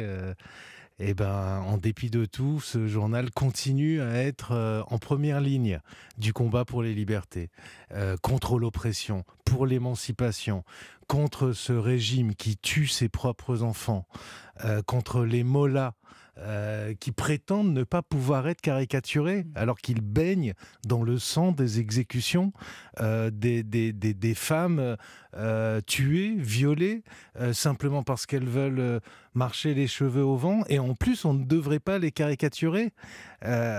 donc voilà, ce journal reste bien debout, bien résistant, bien défenseur des libertés. C'est vrai que l'addition est sacrément lourde. Euh, mais qu'est-ce que vous voulez faire d'autre? Vous dites euh, euh, en première ligne, il faut préciser en première ligne sur le front, véritablement, parce que c'est une bataille, une guerre, je ne sais pas quel mot il faut utiliser. On va rien révéler, fort heureusement, de vos conditions aussi de, sécurité à vous-même et à tout l'entourage de, Charlie Hebdo, mais c'est lourd aussi de ce côté-là. C'est-à-dire quand vous dites ce matin cela, cette ode à la liberté si important et cet éloge, il y a aussi toutes les conséquences derrière. Oui, ben oui, mais euh, faut le savoir et. Euh, mais c'est à chaque citoyen ensuite de euh, qu'est-ce qu'on va faire? On va vivre sans liberté, on va vivre en acceptant de ne pas parler des tyrans, des dictateurs, de s'en moquer, de rire? C'est une arme pacifique. Le rire, c'est précisément ce qui nous reste contre ces dictatures. Il faut les aider parce que ceux qui sont, alors là pour le coup, dans une guerre réelle, euh, bah, c'est les Iraniens. Mm. C'est les jeunes Iraniens, c'est les jeunes Iraniennes. Euh, c'est un modèle. Euh, et c'est un modèle pour nous. Ils nous donnent un exemple à suivre. ils se battent au péril de leur vie. Il y, a près de 1000 morts. Il y a des exécutions capitales de, gosses de 22 ans. Moi, je peux vous dire une chose c'est que ces mots-là, dans un an, dans 10 ans, dans 50 ans, l'histoire les regardera comme des bourreaux qui ont sali euh, leur, euh, la, civilisation euh, multi millénaire, une des plus anciennes du monde, qui ont sali leur religion, le chiisme, qui a toujours eu une tradition de d'ouverture, de philosophes, de lettrés, de séparation de l'Église et de l'État. voilà, ces mots-là resteront une tâche euh, dans l'histoire comme l'Inquisition l'a été pour le christianisme. Et ils le savent. Et ils le savent. Et dans le même temps, Salman Rushdie, lui, sera un héros. Eux seront, resteront dans l'histoire comme des bourreaux et leurs noms resteront euh, associés euh, à un régime sanguinaire. Vous en parlez avec beaucoup euh, de sincérité, d'émotion et de verve, parce que vous restez l'avocat que vous êtes, Richard Malka. Et d'ailleurs, on l'a remarqué dans cette plaidoirie dont on va parler. Je voudrais simplement rappeler à nos auditeurs que lors du premier procès consacré aux attaques contre Charlie Hebdo, vous aviez livré une plaidoirie que je qualifierais très politique, au sens noble du terme, sur la liberté d'expression, sur le droit au blasphème. Vous aviez plaidé pour l'histoire de Charlie. Et là, récemment, pour l'autre procès euh, qui est arrivé en appel exactement. Euh, c'est une autre plaidoirie, tout aussi politique, mais là, vous êtes allé presque sur le cœur du sujet. Quel est-il? Dites-nous. Bah, la religion. En fait, c'est des plaidoiries qui se sont, que j'ai essayé d'inscrire dans, dans, la vie de la cité. Euh, parce que je défendais la personne morale, Charlie Hebdo, le symbole que ce journal est devenu, donc la liberté d'expression dans un premier temps, mais d'abord j'avais pas envie de me répéter, mmh. euh, j'avais envie d'aller plus loin, d'approfondir, de, et euh, en approfondissant, qu'est-ce que je n'avais pas encore traité? Eh bien le sujet religieux, puisque les frères Kouachi ont commis ce massacre au, nom du prophète Mahomet en sortant, euh, ont hurlé, en a le prophète, euh, et dans les locaux de Charlie Hebdo, en exécutant leurs victimes, ils donnaient des injonctions de lecture du Coran. Alors j'ai voulu savoir ce que disait le prophète Mais précisément. à qui vous vous adressiez? Pas uniquement aux juges. Non, à vous. Beaucoup plus, à tout le monde, à évidemment. tout le monde, à l'opinion publique, à, mes concitoyens, euh, à la. Oui, oui, non, ça, je, clairement, c'est pas la cour d'assises qui allait statuer sur mes deux visions de l'islam. On précise qu'il y a évidemment vos autres euh, confrères, hein, tous les avocats Oui, qui, eux, s'occupent davantage de ces questions-là. Alors vous, On vous avez de 50. Bien sûr. Maître Malka, vous avez préparé cette plaidoirie pendant de nombreux mois. Vous rencontrez des islamologues, vous lisez ou relisez le Coran. Vous relevez qu'il y a une controverse dès l'origine de l'islam. On est au 8e siècle entre deux visions. Une, vision qu'on va qualifier de rationaliste, qui met en avant Hmm. le fait que le texte peut s'interpréter, puis une vision littéraliste qui affirme qu'on ne peut pas toucher au mot de Dieu et que jamais on ne pourra y toucher. Ça donnera le salafisme, le wahhabisme, deux visions, deux mondes, deux civilisations presque. Deux civilisations, en fait, euh, absolument, deux approches complètement différentes. L'un qui fige les choses au 7e siècle, et ça devrait rester immuable jusqu'à la fin des temps. Euh, donc, ça évidemment, c'est une lecture infra-réflexive. Mhm. Euh, c'est une lecture où on, refuse euh, de réfléchir, d'interpréter, de commenter. C'est vraiment ce qu'on apprend dans les écoles wahhabites. Euh, Omar Youssef Souliman, un écrivain syrien qui est, euh, venu vivre en France par la force des choses, nous a décrit que c'est ce qu'on lui apprenait dans les écoles quand il était petit en Arabie saoudite. On ne réfléchit pas, on obéit, on se soumet. Mais en fait, on interprète quand même, sans le dire.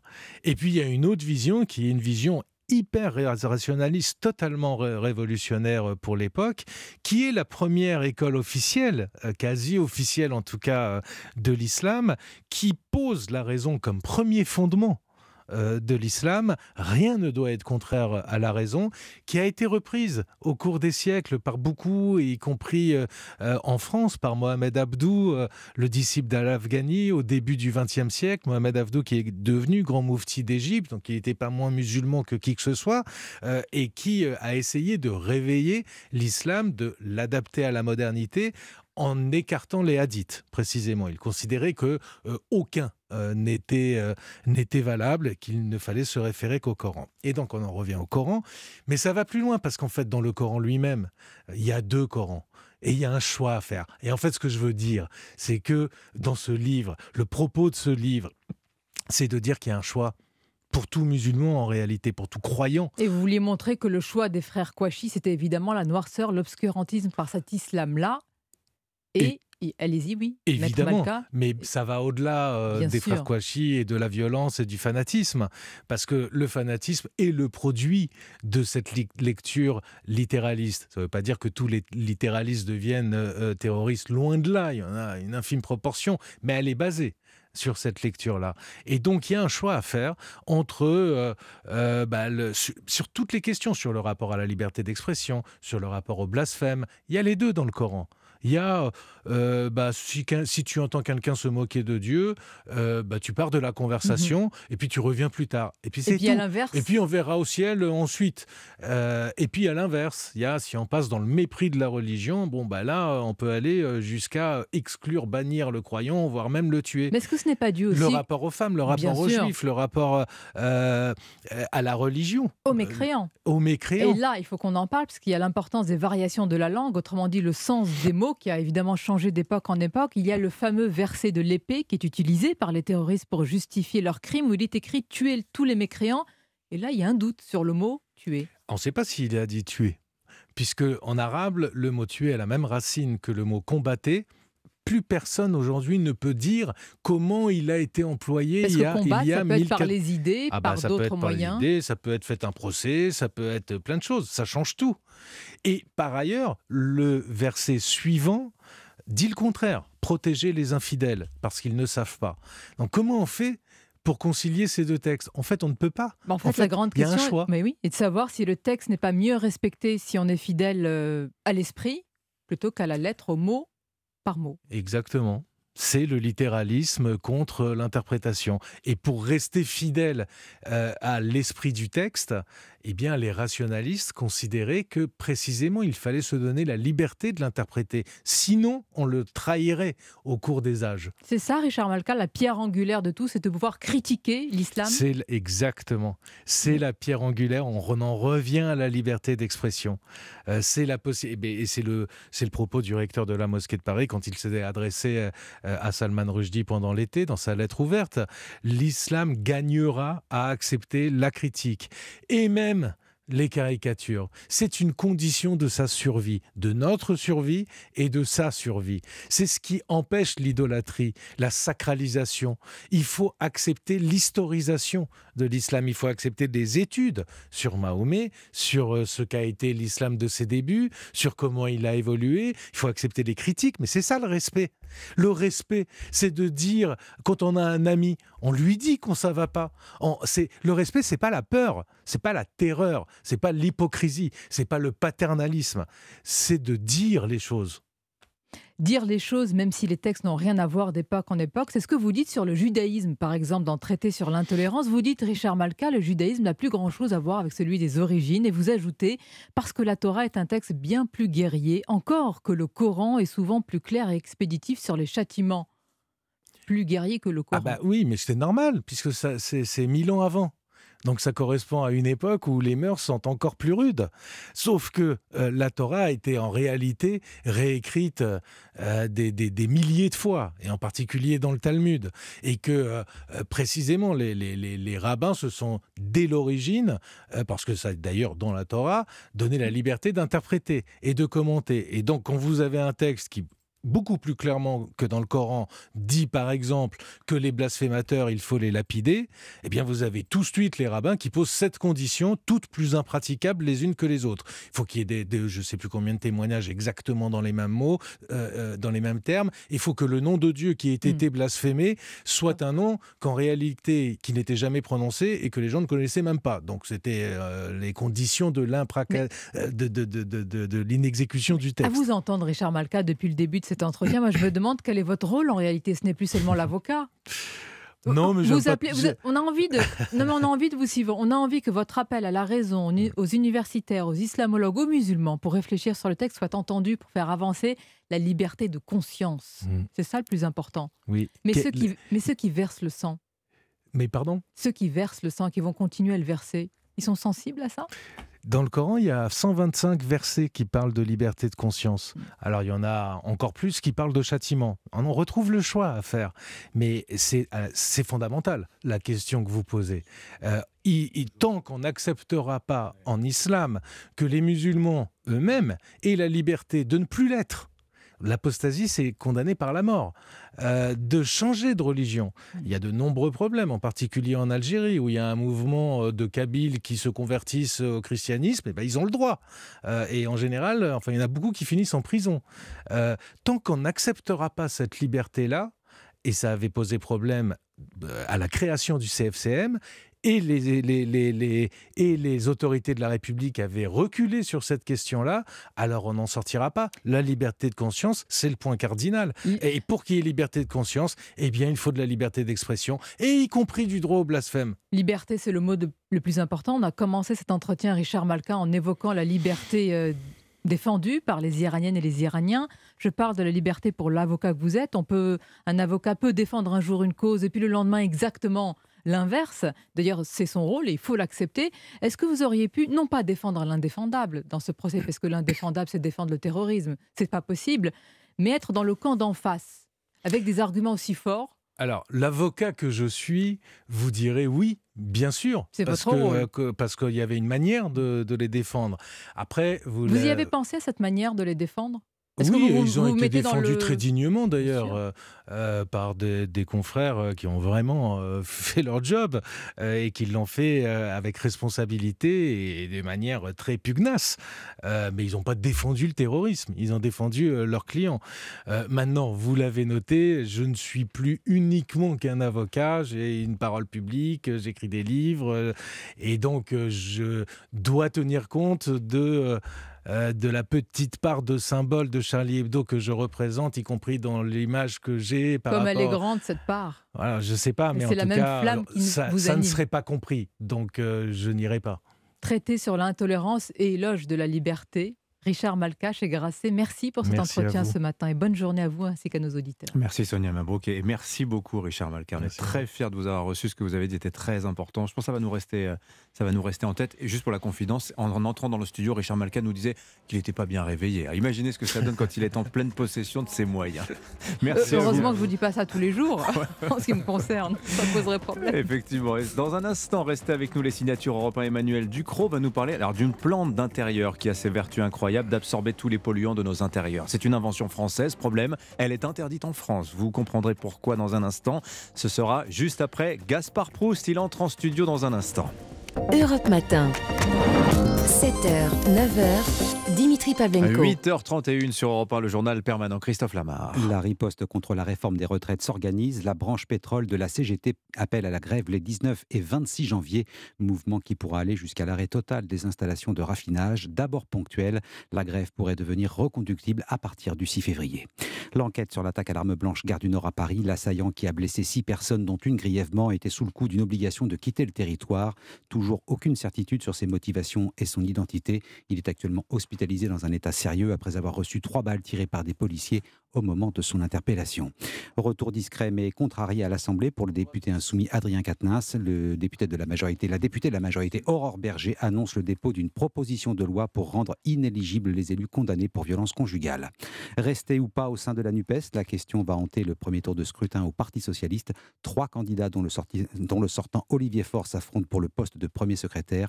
41 000 militants sont appelés au vote aujourd'hui. Le second tour est prévu jeudi prochain. Le PSG s'offre le titre symbolique de champion d'hiver à l'issue de la 18e journée de Ligue 1. Victoire 2 à 0 contre Angers hier soir avec un but de Lionel Messi. Les Parisiens augmentent leur avance sur les Lensois obtenus en échec de partout à Strasbourg. Marseille, vainqueur de 3 2 à 0, complète le podium.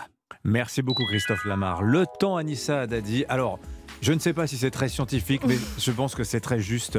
Nous vivons une canicule d'hiver. Oui, c'est pas un terme officiel, mais on peut l'employer effectivement. Plus de 22 jours depuis la fin de l'année 2022 et depuis le début de cette année 2023, plus de 22 jours avec une moyenne au-delà des 10 degrés. C'est exceptionnel, c'est anormalement chaud et effectivement aujourd'hui ça se poursuit avec 10 degrés à Grenoble et Saint-Etienne cet après-midi, 11 pour Nancy, Metz et Clermont-Ferrand, 12 degrés à Reims et à Lille, 13 degrés pour Paris et Saint-Brieuc cet après-midi, 15 degrés à Marseille et Nîmes, 17 pour Ajaccio et Perpignan. Alors dans le ciel, dans le ciel, c'est exactement le même scénario que depuis le début de la semaine, c'est-à-dire que nous avons sur les deux tiers nord un temps très couvert, très humide, avec des averses. Je vous rappelle que le Pas-de-Calais est toujours en vigilance orange crue inondation. Attention, ça va souffler fort sur les côtes de la Manche et sur le Boulonnais en particulier aujourd'hui, avec des rafales à plus de 100 km/h, 80 km/h tout l'après-midi sur les côtes de la Manche.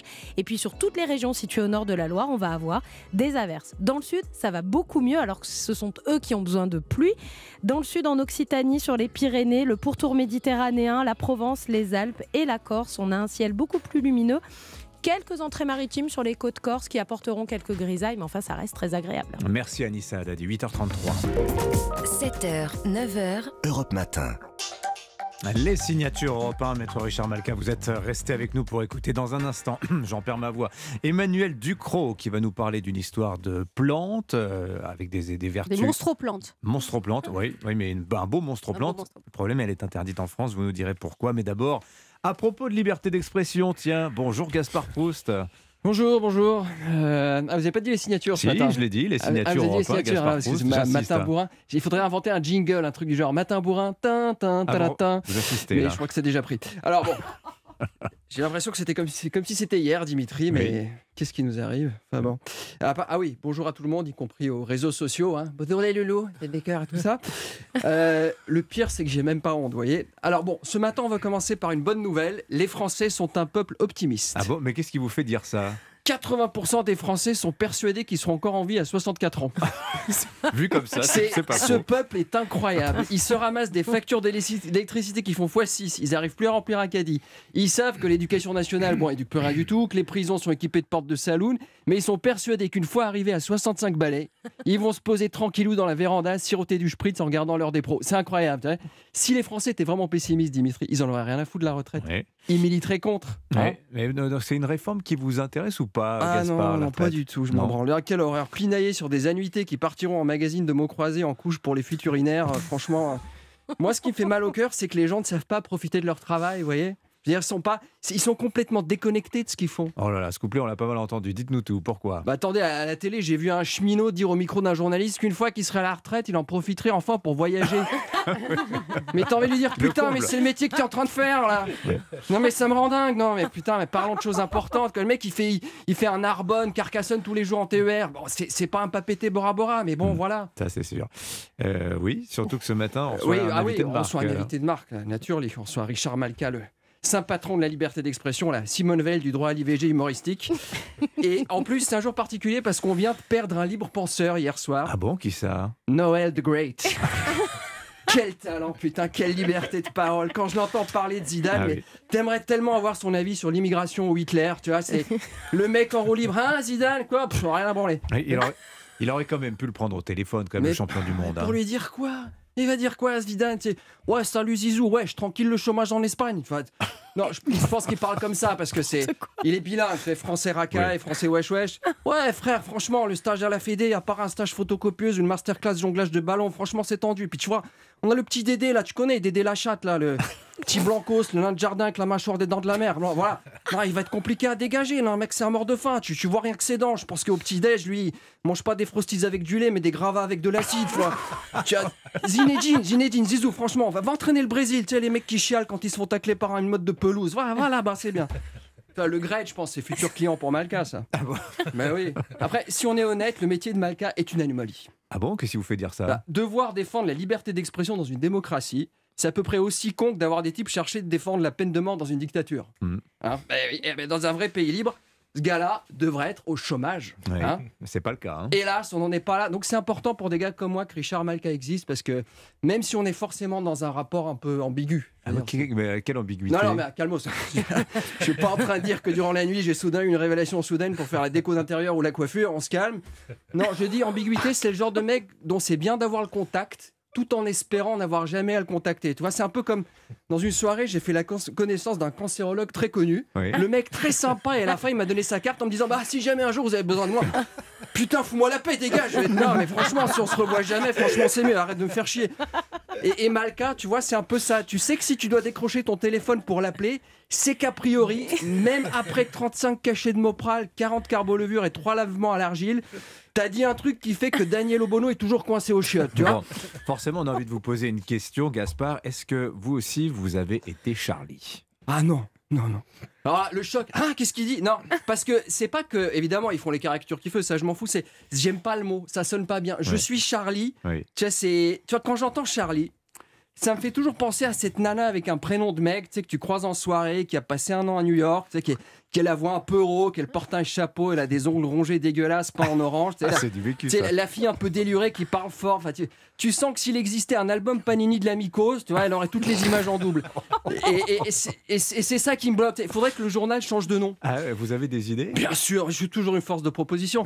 Moi, déjà, je changerais la ligne parce que j'irais sur du sociétal, parce que je pense que la religion, c'est un peu has-been. Moi, je verrais plus un magazine satirique sur le néo-féminisme. Vous voyez, par exemple, Pouf Gadget. Ah oui, pas mal, pas mal. Tu vois, chaque semaine, l'actualité de l'hystérie féministe et son gadget. Cette semaine, construis toute seule ta friteuse à compost. Tu vois, semaine prochaine avec ton magazine, découvre l'incroyable rouleau de PQ en papier de verre. Vous voyez oui, bah écoutez, hein mais ça peut être un concurrent, hein, je le vois bien comme ça. Merci Gaspard. Tiens, je, je signale, Gaspard, votre sortie de votre livre. Ah oui, c'est vrai, il faut que je fasse ma promo. Mais J'ai sorti un super bouquin. Et ça reprend certaines de vos chroniques à l'antenne d'Europe 1 et on est très fiers. Oui, je fais que. Ouais, ça est là. Mais c'est pas l'essentiel. Ah bon Il est où alors non, non, je, non, on va laisser parler de moi. Allez, Ducrot, de quoi parle-t-on ce matin Il est timide. plante, Gaspard. Il s'en va, regardez. Gaspard Proust. non, mais je, vous écoute en podcast. Voilà.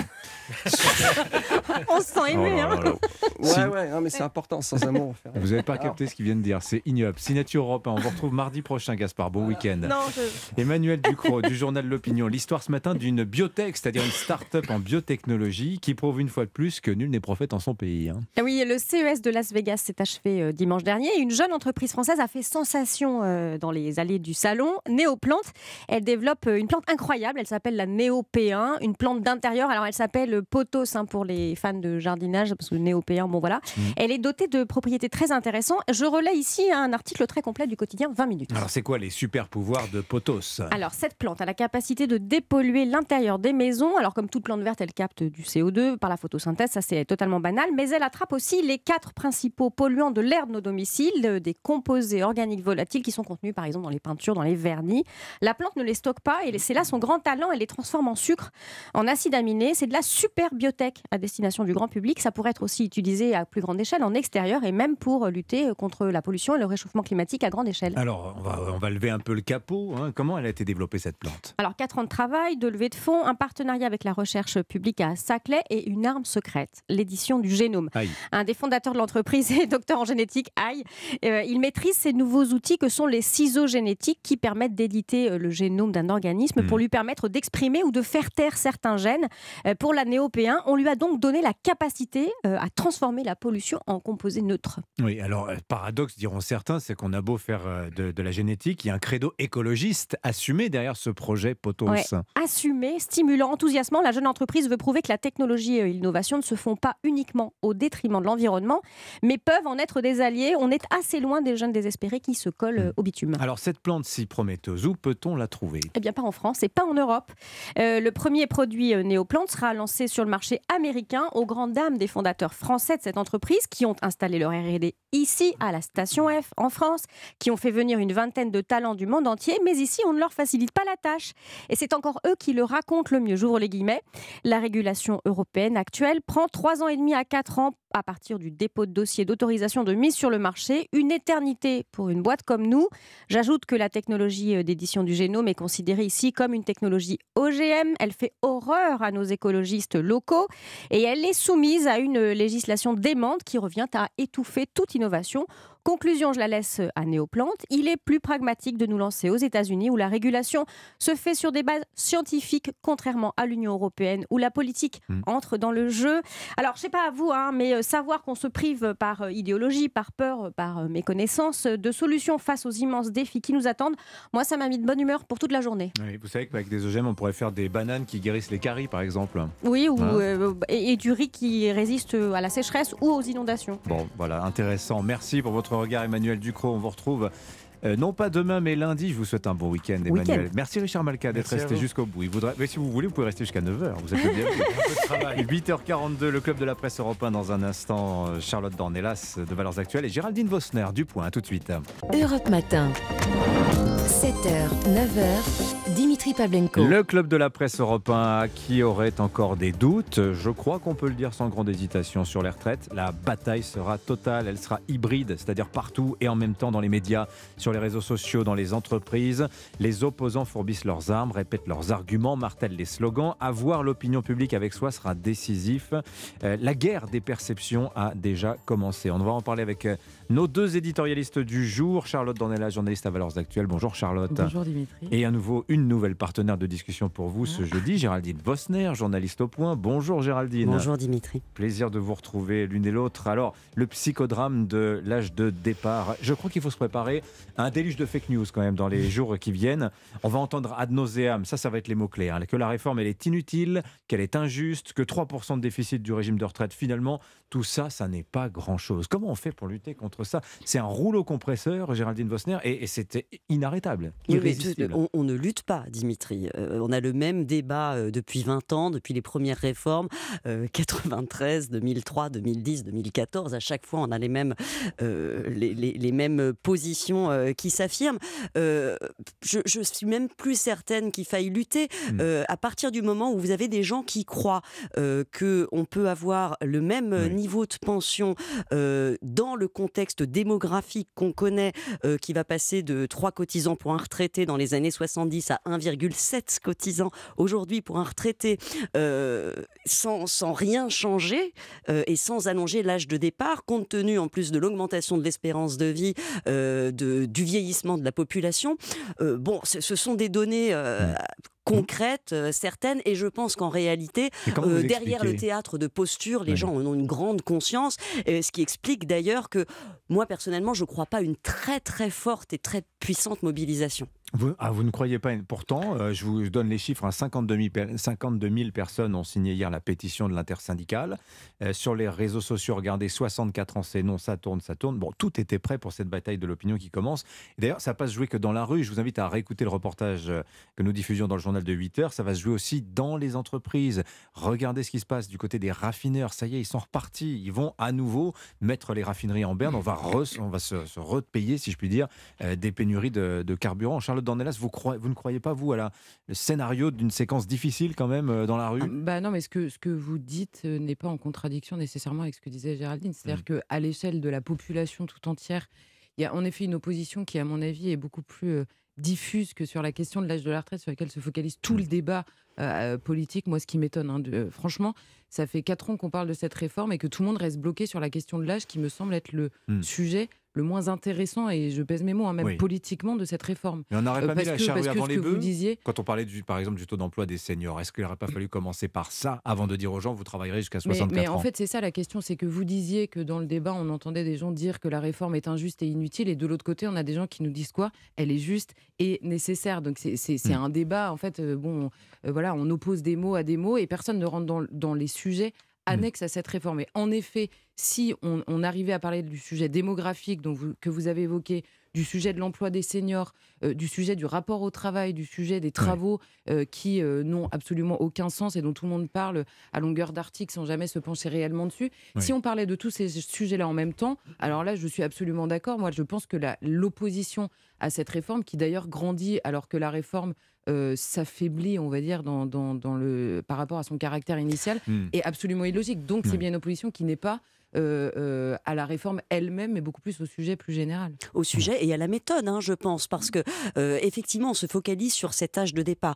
On a raison, c'est important, c'est symbolique, et on sait aussi que c'est un moyen d'augmenter le taux d'emploi des seniors. Ça, ça a été montré par à peu près toutes les réformes précédentes. Il y a un effet d'entraînement qui, qui, aboutit à cela, mais c'est pas le seul paramètre. Et surtout, on se dit tout ça pour ça, parce, que aujourd'hui, hein. aujourd'hui, un cadre qui commence à travailler à 24 ans part déjà à 67 ans pour avoir ces 43 annuités, enfin ces, années de cotisation. Hmm. Euh, donc la, la, réforme en réalité va toucher relativement peu de monde et elle se focalise, ça il faut le dire, c'est aussi assez factuel sur ce que ce qu'on pourrait appeler la France des BTS en fait, ceux qui ont fait des études courtes, qui commencent à travailler sur à 20, 21 ans et qui eux vont devoir cotiser éventuellement 44 annuités quand quelqu'un qui aura commencé à travailler à 28, 29 ans, lui bah cotisera beaucoup moins, 37, 38 euh, annuités. Donc c'est là que les gens disent c'est injuste. En fait, le problème euh, du gouvernement, c'est qu'il n'a pas osé faire une vraie réforme. C'est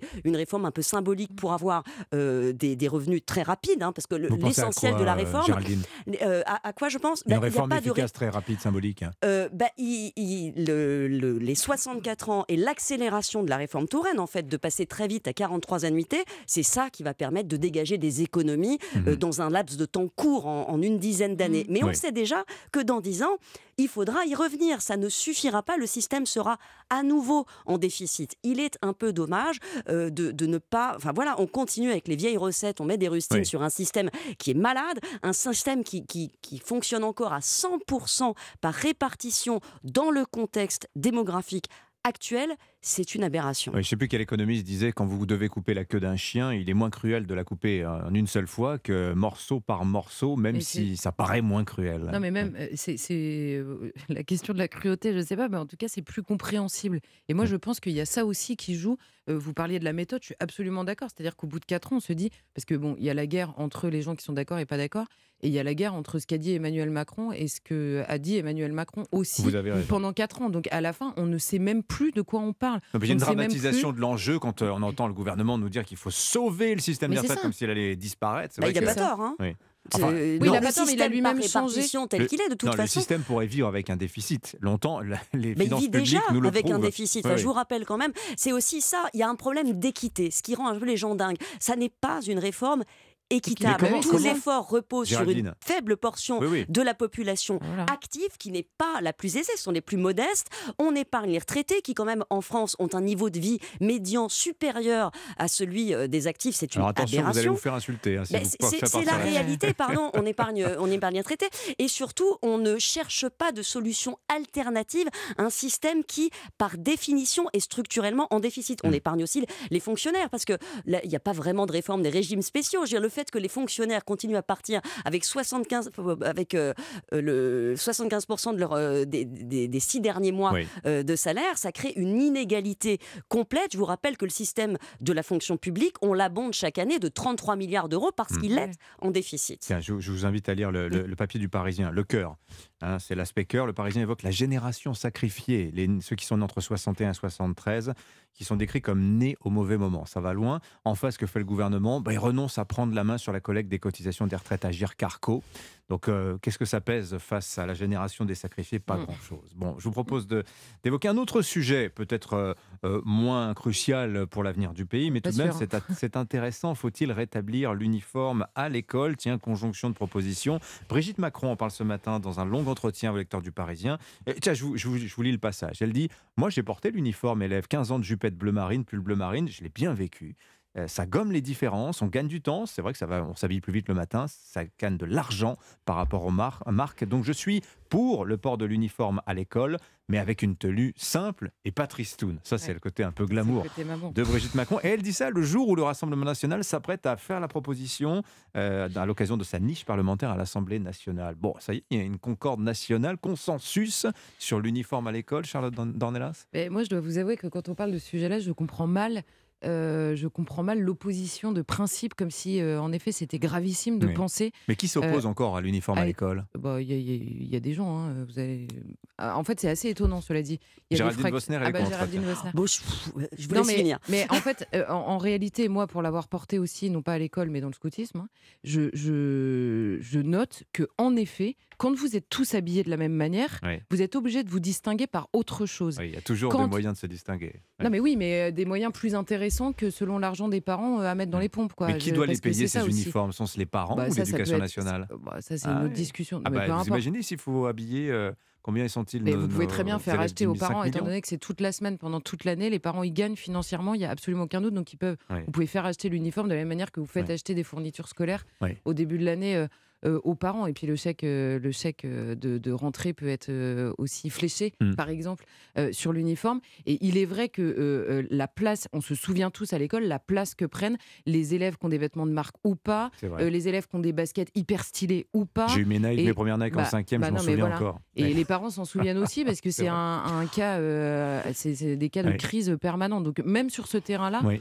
en effet, euh, il y a cette question-là. Et après, ça règle tout le problème de euh, la jupe trop longue, trop courte, euh, Oui. euh, de quelle couleur, Alors, est-ce que ça couvre assez les chevilles ou pas. C'est vrai que l'uniforme coche pas mal de cases. Lutte contre les atteintes à la laïcité, euh, les problèmes d'abaya, tout ça sont réglés. Soutien au pouvoir d'achat des parents. Défense aussi de l'économie circulaire, disent certains. Et Géraldine Bosner, malgré tous ces avantages, vous êtes contre? Je trouve ça totalement à côté de la plaque. Ah bon? Elle fait euh, cette déclaration le jour où, où Macron, paraît hein. aujourd'hui une étude euh, de, la- de la Fondation Jean Jaurès. hein. Euh, un jeune sur quatre, 27% ne croit pas en la théorie de l'évolution. Un sur six pense que la Terre est plate. La moitié des jeunes pensent que l'astrologie, c'est une science. C'est ça la L'astrologie, priorité hein. de l'école. L'astrologie, oui, pas l'astronomie, l'astrologie. Le- le- le- voilà. Oui, les signes du Euh, la priorité de l'école, c'est celle-là. C'est euh, c'est un quart des enfants de sixième qui n'ont pas le niveau euh, en, en français, un tiers en mathématiques. Elle est là, l'inégalité. Et Oui, venir mais- encombrer nos cerveaux avec ce type de débat, je veux dire qu'il y a un serpent de mer. euh, les- les- Il y a eu quelques études, en Oh, bah, plus on le sait, aussi, euh, des de études mer, aux vous États-Unis ont été faites, une étude américaine qui a montré que bon, bah, l'uniforme, très bien, moi je suis pas contre, hein, je veux le mettre très bien, mais c'est tellement accessoire. Je veux dire, c'est un gadget, euh, ça n'a ça n'a pas renforcé, les études américaines l'ont montré, n'a pas renforcé le sentiment d'appartenance des élèves, ça n'a rien changé à leur niveau, ça ne change pas grand-chose aux inégalités. Alors bien sûr, c'est perçu comme un gadget sur les problèmes de religion, Mhm. En France, spécifiquement en France, c'est un non-dit qu'on ne veut pas aborder. L'ironie, c'est que ce qui est présenté comme un symbole égalitaire, l'uniforme, ça nous vient directement des collèges britanniques où c'était un signe justement de distinction sociale absolue. Bon, bref, bah on aura l'occasion d'en. tout le monde, c'est plus une distinction. Et, et par ailleurs, je, ne sais pas, la hiérarchie des sujets à l'école euh, m'ennuie, quoi, parce qu'il y a aussi 700 000 enfants victimes de harcèlement scolaire. Ils existent aussi et c'est un sujet. Tout est prioritaire à l'école de toute bah manière. Merci à toutes les deux, Charlotte Dornelas, Valeurs Actuelles, Géraldine Vosner, Le Point, la une du point cette semaine. Un grand entretien entre l'écrivain Kamel Daoud et Emmanuel Macron sur son rapport à l'Algérie. C'est passionnant, je vous le conseille. Et la une de valeur. Et sur le djihad judiciaire. Le djihad judiciaire. Merci à toutes les deux. 8h57, Philippe Vandel. Bah voilà, on en a appris, on sait un peu plus quoi lire pour les jours qui viennent. Qu'est-ce qu'on va entendre dans Culture Média sur Vous en avez à lire avec moi, avec nous. Euh, combien? 380 pages les séries Laboratoire d'éveil politique, c'est la thèse de Sandra Logier. Elle est prof de philosophie. Elle viendra nous expliquer pourquoi elle voit les choses ainsi. C'est notre info média du jour. Christophe Beaugrand, il présente la septième édition Ninja Warrior sur TF1. Il présente aussi la matinale sur LCI. On lui demandera comment il peut faire le grand écart entre ces deux activités parce qu'il fait aussi le tirage du loto. Et on l'a aussi vu dans Star toute nue. Donc euh, voilà. Et puis aussi une pièce extraordinaire avec un ancien du point, euh, Christophe Barbier. Euh, immense euh, journaliste, grand journaliste et aussi euh, comédien de théâtre. Il monte sur scène avec une pièce incroyable, Les Amours de Coco Chanel avec un officier allemand. Ils sont réfugiés en Suisse avec Paul Morand qui écrit les mémoires de Coco Chanel. On croirait une fiction, tout cela est vrai, c'est juste fou. Merci Philippe, Culture Média démarre dans un instant. L'info continue sur Europe 1, sur Europe 1.fr. Punchline 18h, Laurence Ferrari et dès midi, Romain Desarbres pour Europe Midi. Je vous souhaite une bonne journée. À demain matin, 7h. N'oubliez pas, c'est votre vendredi thématique. On parlera du sacre des pantoufles, de cette grande flemme dont là, qui s'abat sur la France. À demain.